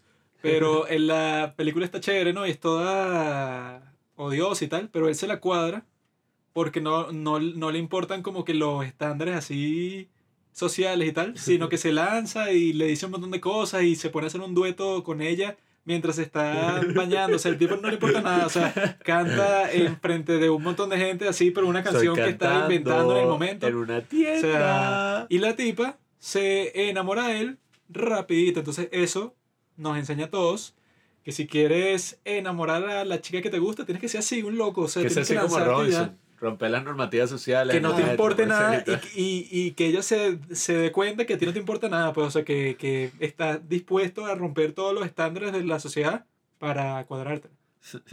La para los que no saben, me gusta mucho la pasta y el dulce. Pablo la traje que tú eres, Ah, tú eres el. Marico, sí. Que, que está hecho igualito al duende. Quique, marico, esa escena. Amo la miel. Cuando el bicho, marico, le echa toda mierda a la pasta y que supuestamente se lograron dos veces. Porque la primera vez y que Will Ferrell vomitó. porque, marico, el bicho le echa toda mierda. O sea, le echa que sí, un coñazo así de miel. Le echa que sí, unos, unos dandy, no sé cómo llamas esa mierda. le echa como unas potas. Le echa chocolate, marico, le echa demasiada mierda, mezcla todo y que... Y se, marico, y se come todo ese Eh, espagueti, weón. bastante buena la escena de la primera cita entre el duende y Zoe. Porque, Sí, porque sí. los tipos tienen tremenda cita, digo, lo van a tomar café, que él cree que es el mejor café del mundo solo porque lo dice en la vitrina. Y, Felicitaciones, y que lo lograron. Y, Luego y van a-. Luego van a, pa- a patinar, luego se ponen a ver los árboles así de Nueva York, que bueno, Carlos, no, no, sé, no sé si lo has visto, porque tú estás por allá, pero que miden como 20 metros, ¿no? El del Y el Center. tipo aprovecha ahí para darle su primer beso y tal. O sea, el tipo Fallaste. parecerá gafo, pero se cuadró a esta jeva eso como en, no sé. do- Dos, tres días. sí, o sea, el tipo fue rapidito y todo eso está bajo la canción esta de Frank Sinatra, You Make Me Feel So Young, que You make me feel so young. you make me feel so young. No, y marico, yo quiero ir a Nueva York, pero en Navidad, o sea, y hacer las mismas huevonadas que si meterme en una en las puertas me giratorias y ponerme a dar vueltas So ahí. Young. No preso. Eh, y te quiere No, comer marico, chicle que está en el metro. Diciembre aquí eh, eh, sí es muy, es muy de pino, de pana. Ese, ese árbol es demasiado arrecho. Nada más verlo y hay un hay una vaina que es un show que de una tienda que se llama Saks Fifth Avenue. Entonces los bichos hacen un show de luces súper arrecho, marico. Brutal, vos tiene que llegar. y no te vas a lanzar una cita así en Navidad, mano, la claro. Coño. ¿Tienes a- por ahí. alguna mujercita pendiente por ahí, chamo? Métete en Tinder ahorita mismo. Estamos jodidos por ahí, weón. Y aparte no hay billete. Así están Ah. todos los hombres ahorita. ¿no? No, pero Por eso es que yo te recomiendo que vayas para un karaoke y te cantes una canción así como la, Navideña. sí, una canción como la de esta película de Frank Sinatra. Y siempre hay un- una mujer despechada por ahí que, o sea, capaz dice, es Navidad, rácata. Y te la cuadras así, De una, puede ser, puede ser, marico. solo, solo con el poder Estamos de en, tu en. Nueva York, marico. Cualquier cosa puede pasar. cualquier cosa puede pasar. make me feel York. so young. No, y que, marico, también You make me feel la, so la actuación del bicho este James Caan. Fails to be wrong. Eh, ¿Sabes? El bicho del padrino. Marico, a mí sí me da Ah. risa porque el bicho se parece a Juanqui, weón. O sea, porque así que, marico, uno haciendo no sé chistes, broma, el bicho así todo con cara de eh, O cuando el bicho y que... Y que voy a comer en mi habitación y tengo mucho trabajo que hacer, que llegue igualito este Tengo maldito. cosas atrasadas. Y tengo trabajo atrasado, tal. Y, y aparece Peter Dinklage, weón, en una escena. Hace tremendo trabajo. Miles Finch. Marico, sí, weón. Ahora que me doy cuenta, Tengo sí, una marico. idea. Y Tengo una idea para un cuento infantil. Los tomates son frágiles. Ya los niños son lo suficientemente frágiles. Marico, y me da demasiada risa cuando el bicho llega el duende y que, ah, mira, y que un duende y que no sabía que también tenían aquí en el mundo de los humanos. Sí, pero- Marico, todo pero mal, todo le- caimán, weón. Pero le dice el mismo chiste como 10 veces y que, ¿qué pasó? ¿Te escapaste del Polo Norte? Y que, "Ve". que- y que, Eres muy gracioso, amigo, y que yo tengo más mujeres en un día que lo que tú vas a tener en toda tu vida. Pero ahora sigue. No, y que, Tengo casas en Los Ángeles, en París y en Roma. ay, sí, ay, sí. Y que, Llámame duende, amigo. Llámame duende una vez más y vas a ver. No, y entonces, incluso cuando le está cayendo a golpes, le dice que, y que tú como que eres del Polo Sur. Y que. Marico. Y cuando el bicho lo mandan para correspondencia empieza a bailar breakdance, weón, Ah, sí. eh, eh, Uh, eh, eh, uh, eh. Súper bizarro. Y bueno, y por ahí vi. Soy tu amigo, sí, eh, te amo. Así con el tipo ese que conoce la oficina de correspondencia. Por ahí vi que supuestamente querían sacar Elf 2 en 2013. Pero Will Ferrell y que lo rechazó porque que decía como que bueno, no se imaginaba volver al traje de duende a los cuarenta y pico de años y tal y todo ese pedo. Y tenían también pensado a tener a Jim Carrey, que fue una opción una vez Ah. como el duende. Es agradable. Y también Chris Farley fue una opción en los Yo creo 90. que Jim, que Jim Pero- Carrey es como que muy exagerado para ese papel. Porque, porque Will Ferrell yo creo que lo hizo perfecto. Ni tan exagerado, ni tan serio para que te encuentre el equilibrio perfecto. Así tipo hipo como un borracho. Johnny Depp con Jack Sparrow, pues, o sea, que lo nominaron a los Oscar y todo, pero Sí, le faltó sí. el Oscar ahí a Will Ferrell. Es un papel así de ese estilo, o sea, que son... Y yo creo, o sea, O honestamente... sea, porque lo más probable es que con cualquier otro actor ese mismo papel se hubiera visto como lo más ridículo de toda la historia. Y qué estupidez esta película para niños. Pero como lo hizo Will Ferrell, la puede ver cualquier persona de cualquier edad, que esa es la idea de las películas de Navidad. Si tú la vas a ver con toda tu familia, si es solo de niños y si es solo de adultos no cuadra, tiene que existir ese equilibrio. No, y que yo creo que, básicamente, o sea, habiendo visto a Elf ayer, ayer en la noche, hace menos de 24 horas, yo creo que es que sí, una película casi perfecta, o sea, así para Navidad, para todo, o sea, el ritmo de la película, yo tenía burda de sueño y está ahí que ¡guau! O sea, me la estaba vacilando así, era demasiado recha y todo, o sea, hasta el mismo mensaje, pues, como que eso, alguien que es totalmente inocente y llega a este mundo y, y el valor de la Navidad y todas estas cuestiones, o sea, El espíritu de la Navidad estará en todos los niños si cantan con gusto. ¿cuál es la canción que los bichos cantan? No me acuerdo. Y cuando eres tú. Sí, que, que canta la canción esta así súper gringa, pero en español.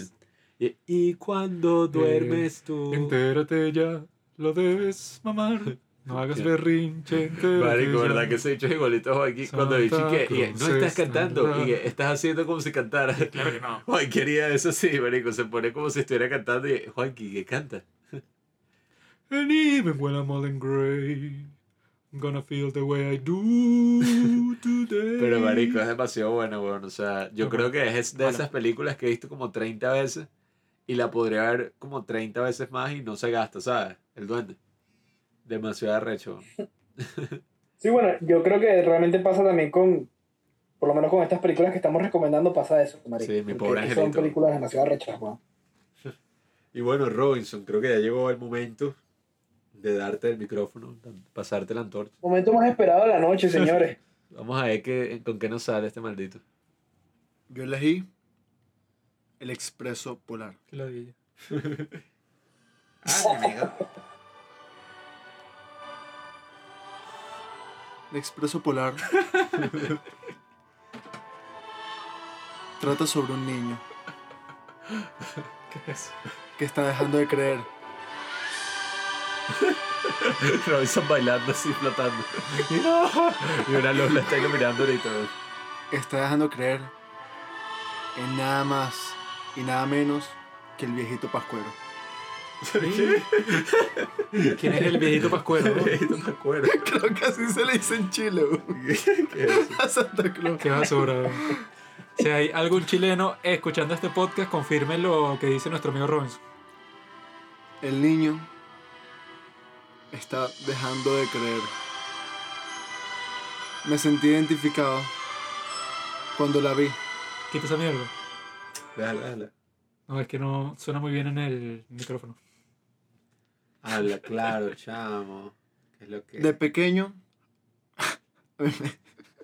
No, pero si vas a hablar de tu infancia, lo tienes que hacer como lo hace cualquier latinoamericano y eso es rapeando. a mí de pequeño me encerraban en un cuarto junto con mis primas, juntos con mi hermano. No decían que esperemos un rato, Cabeza, Que ya rodilla, viene- hombros y cadera. que ya viene niño Jesús con los regalos.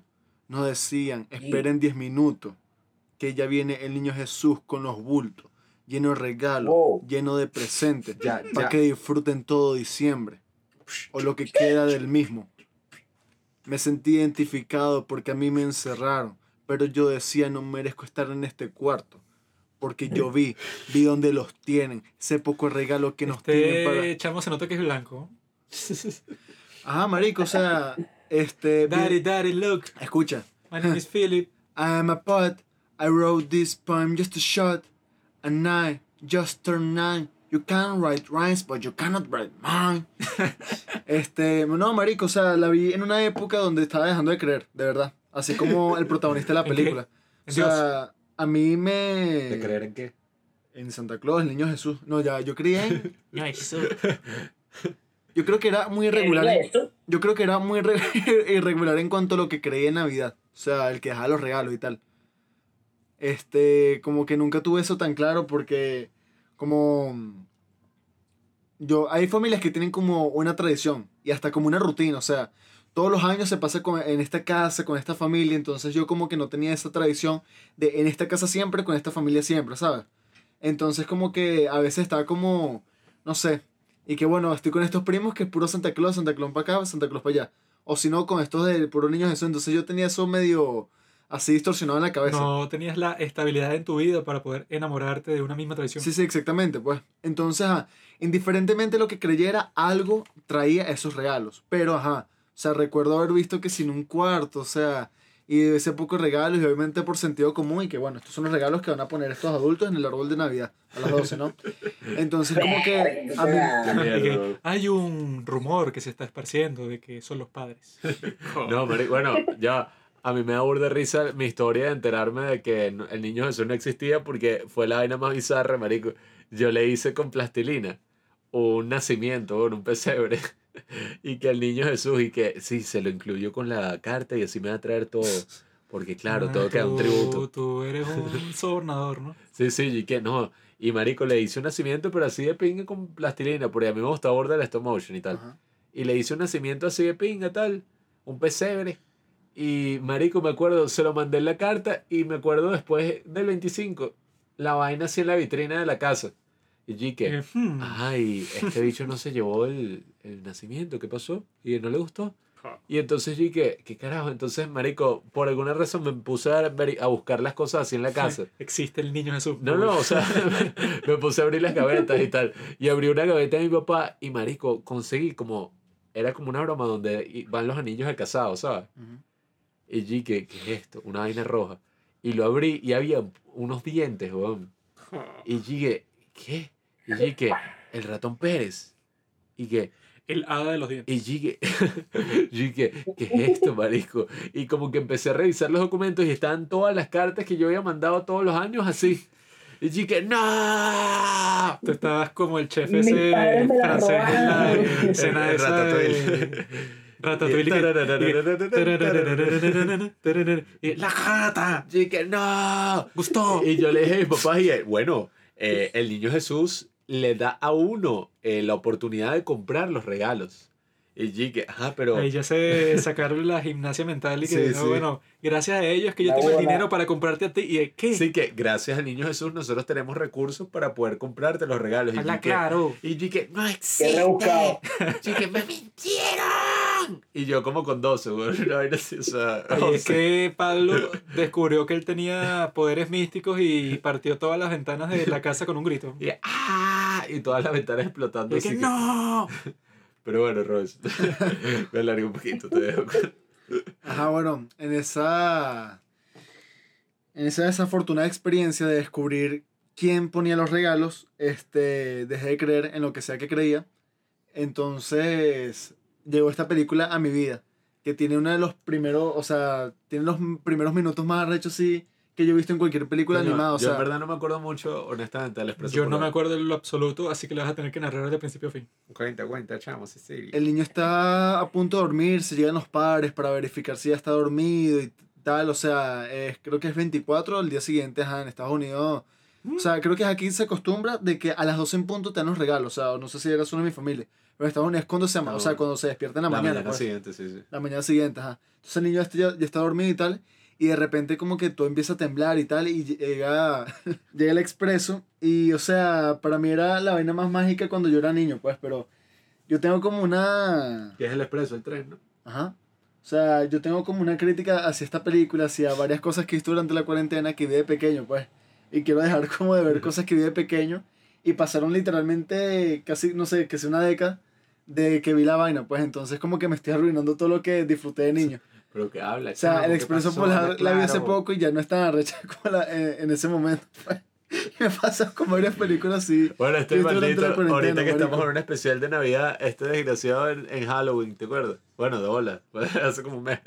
Que este bicho que... Ah, sí. Bueno, Carlos, eso no te lo contamos. Que fue el especial de Halloween.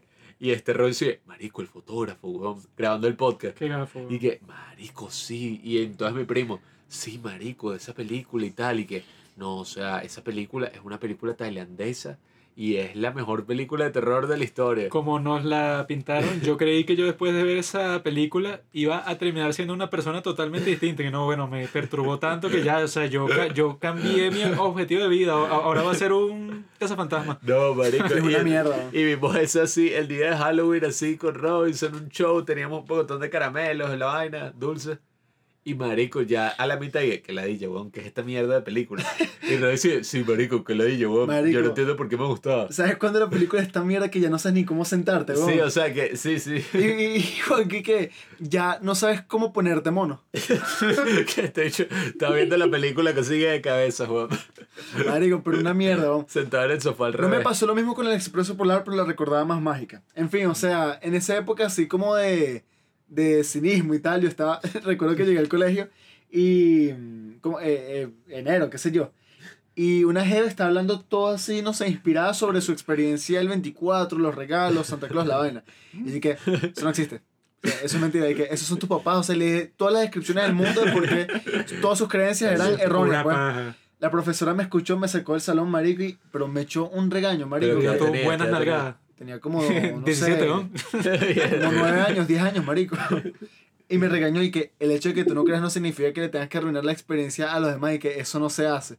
Pero me trató así como si yo fuera parece un culto satánico. ¿eh? una plasta mierda, weón. El hecho de que tú no creías.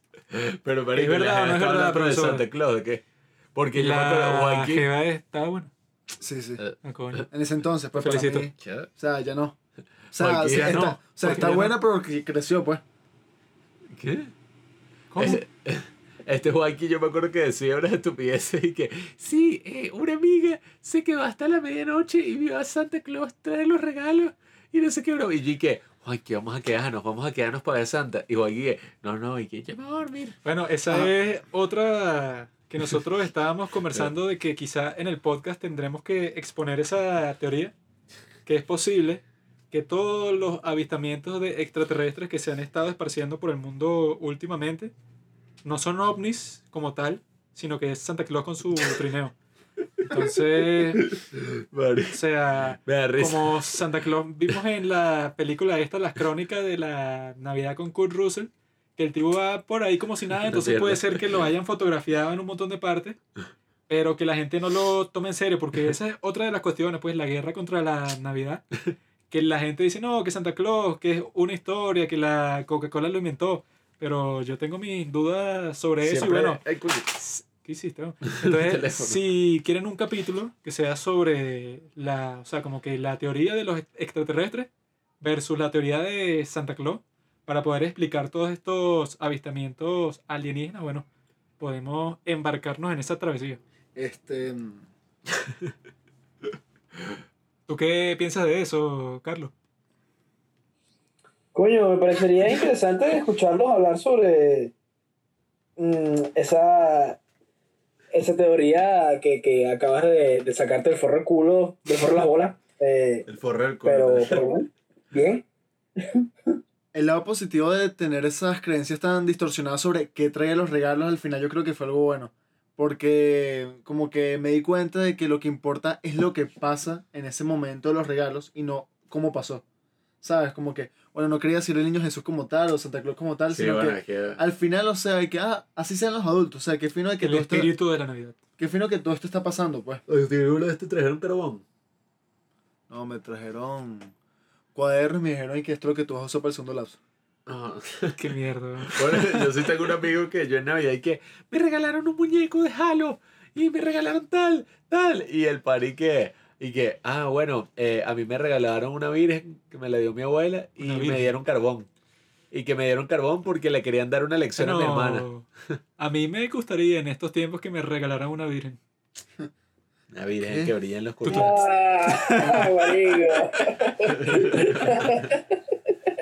Y bueno, la película, o sea, la banda sonora está hecha por... Este maldito árabe. Eso Perdón, perdón. fue lo que yo le dije a Carlos la vez pasada, que dije, mira Carlos, ¿cuánto cuesta una mujer así? Y entonces este Carlos eh, eh, empezó a explicarme que si yo iba para un bar y me cuadraba una tipa que fuera así, yo dije, este tipo que está hablando, ¿cuánto cuesta? Dinero, números. Es lo que decía, la verdad. ¿Qué ibas a decir, Robinson? Perdón. La banda sonora está hecha por el genio de Alan Silvestri. Y bueno, Tom Hanks hace como tres, cuatro voces que, Bueno, Tom bueno, Hanks es obviamente... icónico en esa película. Yo la vi en español, pero hace poco que la volví a ver en Netflix, yo alternaba. O retrocedí hasta la película y que bueno, esta parte la vi en español, pero esta en arrecha que la quiero volver a ver pero en inglés y Tom Hanks hace su trabajo rechísimo, pues, pero... Sí, o sea, es una película mágica para mí y, ajá, no, no es como la recordaba, pero sigue manteniendo cierta esencia, pues, y al final debes creer. Y al, este... ¡El Grinch! Ah, marico. Eh, desde que empezó diciembre, mi papá habló sobre la Navidad, la vaina, y yo así todo indiferente. Que, bueno, cualquier vaina. ¿Te crees tú, ah? Entonces mi papá y que, pareces el Stincher. ¿Qué? ¿Qué es esa mierda? El Stincher. Eso no existe, ¿no? Y que, ¿quién? El Stincher. El Stincher. ¿Qué es eso? El, El bicho ese verde. el Grinch. Ajá, el Grinch. Marico, está Qué igual- cercanía hay entre el No Stincher. tiene absolutamente nada que ver. no. Está como mi papá, weón, que lo trae y que pareces Chep. Y dije, ¿qué? Chep. Y dije, ¿Qué coño es ¿qué? eso? ¿Qué? Chep, pues, el bicho verde. Y dije, Shrek. Shrek. ¿Te refieres a Shrek? Y Chep. Pareces el Stincher. Marico, pero... Qué gafón.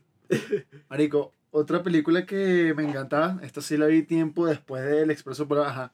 Cuando vi el Expreso Polar estaba pequeño y pasaron como unos 5 años hasta que llegó esta película de Navidad que esta sí me voló la cabeza, weón. Esta sí me dejó completamente loco. Roommate lets me fuck her tight pussy for Christmas. Tanta anticipación para esa mierda, ¿no? ¿Qué es eso, weón? Ponlo, ponlo, ponlo. Bueno, Ay, creo coño. que hay momentos en la vida en donde uno se da cuenta de cuáles han sido los errores que se han cometido a lo largo de la historia. Y cuando veo a Robinson, creo que siempre me llega un momento así, pues como que, ¿por qué? ¿Por Y qué los padres del cine, tranquilos en su alcoba, se sentaron a discutir sobre la Navidad y el amor.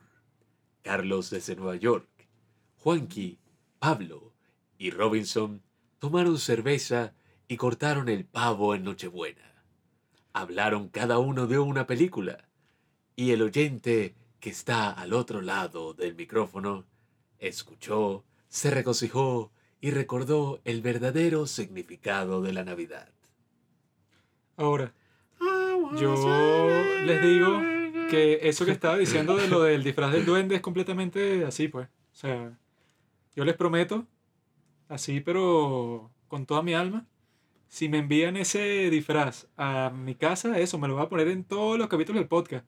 Sea la época que sea, me sabe a mierda. Yo mentí y mi película favorita eh, de Navidad es Iron Man 3. Esa era la que yo estaba pensando en coger. La mía es duro de matar. Ah, coño, duro de matar sí dentro de la categoría. ¿Sabes cuál película también es buena? ¿Cuál? Duro de mamar. Marico, pero es que, bueno, a mí me aburre, me, me aburre risa eso de películas de Navidad, porque bueno, es como que ya un género cinematográfico como tal, y es súper raro, como ese, pues Iron Man 3, que por alguna razón transcurre en Navidad.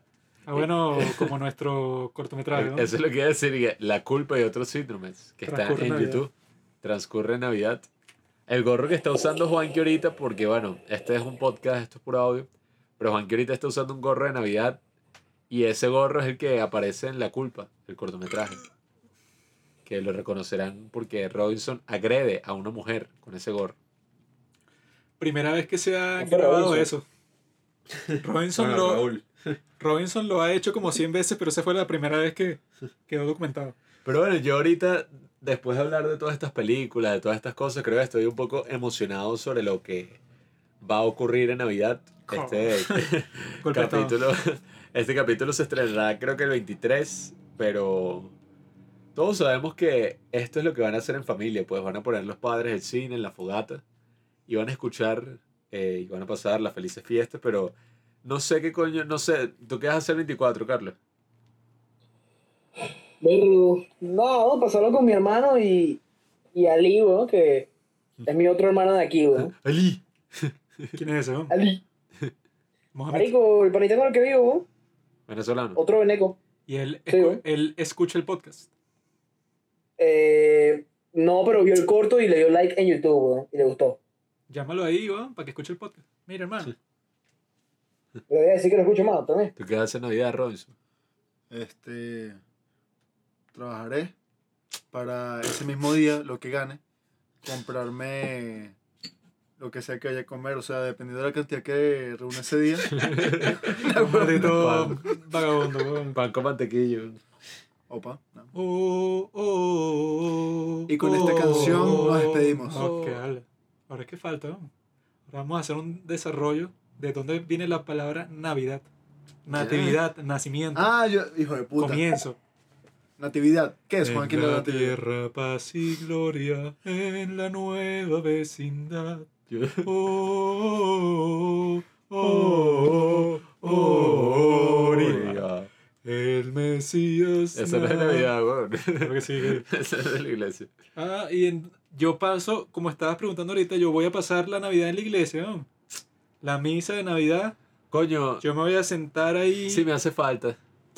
No por la misa en sí, Yo sino me- esa experiencia de ir a la misa en Navidad. Yo coño. me voy a sentar ahí en mi, en mi banquito, voy a ver al cura y voy a pensar en cómo los primeros humanos se, se reunían alrededor de un árbol, que es un acto bastante pagano, para celebrar el solsticio y el hecho de que habían sobrevivido un nuevo año. Carlos, ¿tiene algo que decirle como forma de despedida a nuestra audiencia navideña?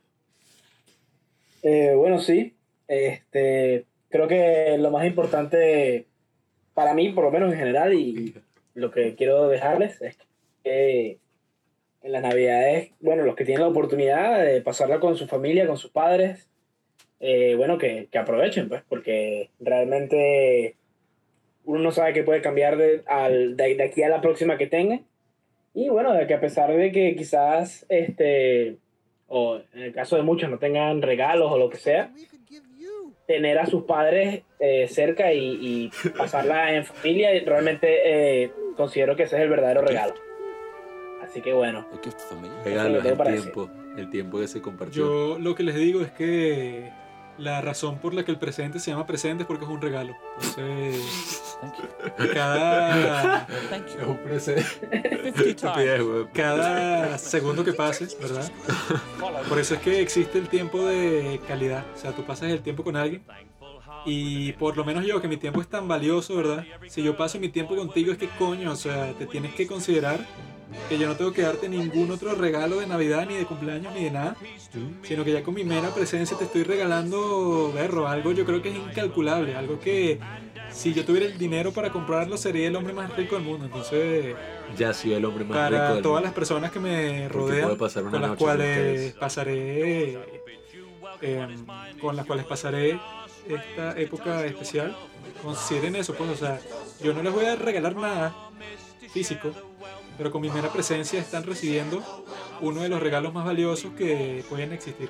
Que, Coño, compadre, este podcast que estamos grabando en este momento, este regalo que le estamos haciendo a la audiencia, es nuestra forma de decir, disfruten la vida, no joda, disfruten la Navidad, compren el pavo más grande, gástense todos los reales, ya todos estamos pelando bola por la cuarentena, bueno, ya qué coño, marico, lo que queda es vivir la vida, para eso la sobrevivimos. Así que compren el pavo más grande que hay, busquen al vagabundo de la cuadra, busquen invítenlo a comer. al pequeño Tim y le dan el pavo más grande de la carnicería. se sienten solos, están lejos de su familia, no sé qué vaina. Piensen en el otro, Vean el la- altruismo. O sea, yo creo que en verdad, verdad, lo que tiene sentido es que dejen de escuchar este podcast. O sea, escúchenlo como 5 minutos. Y el resto del tiempo lo pueden usar para ver la película de los Muppets de Navidad. Para convivir. Porque esa película, eso, les, les- les enseña mucho y van a terminar con unas personas virtuosas al final. Cuando escuchen el gran soundtrack cantado por Michael King y que dice así. With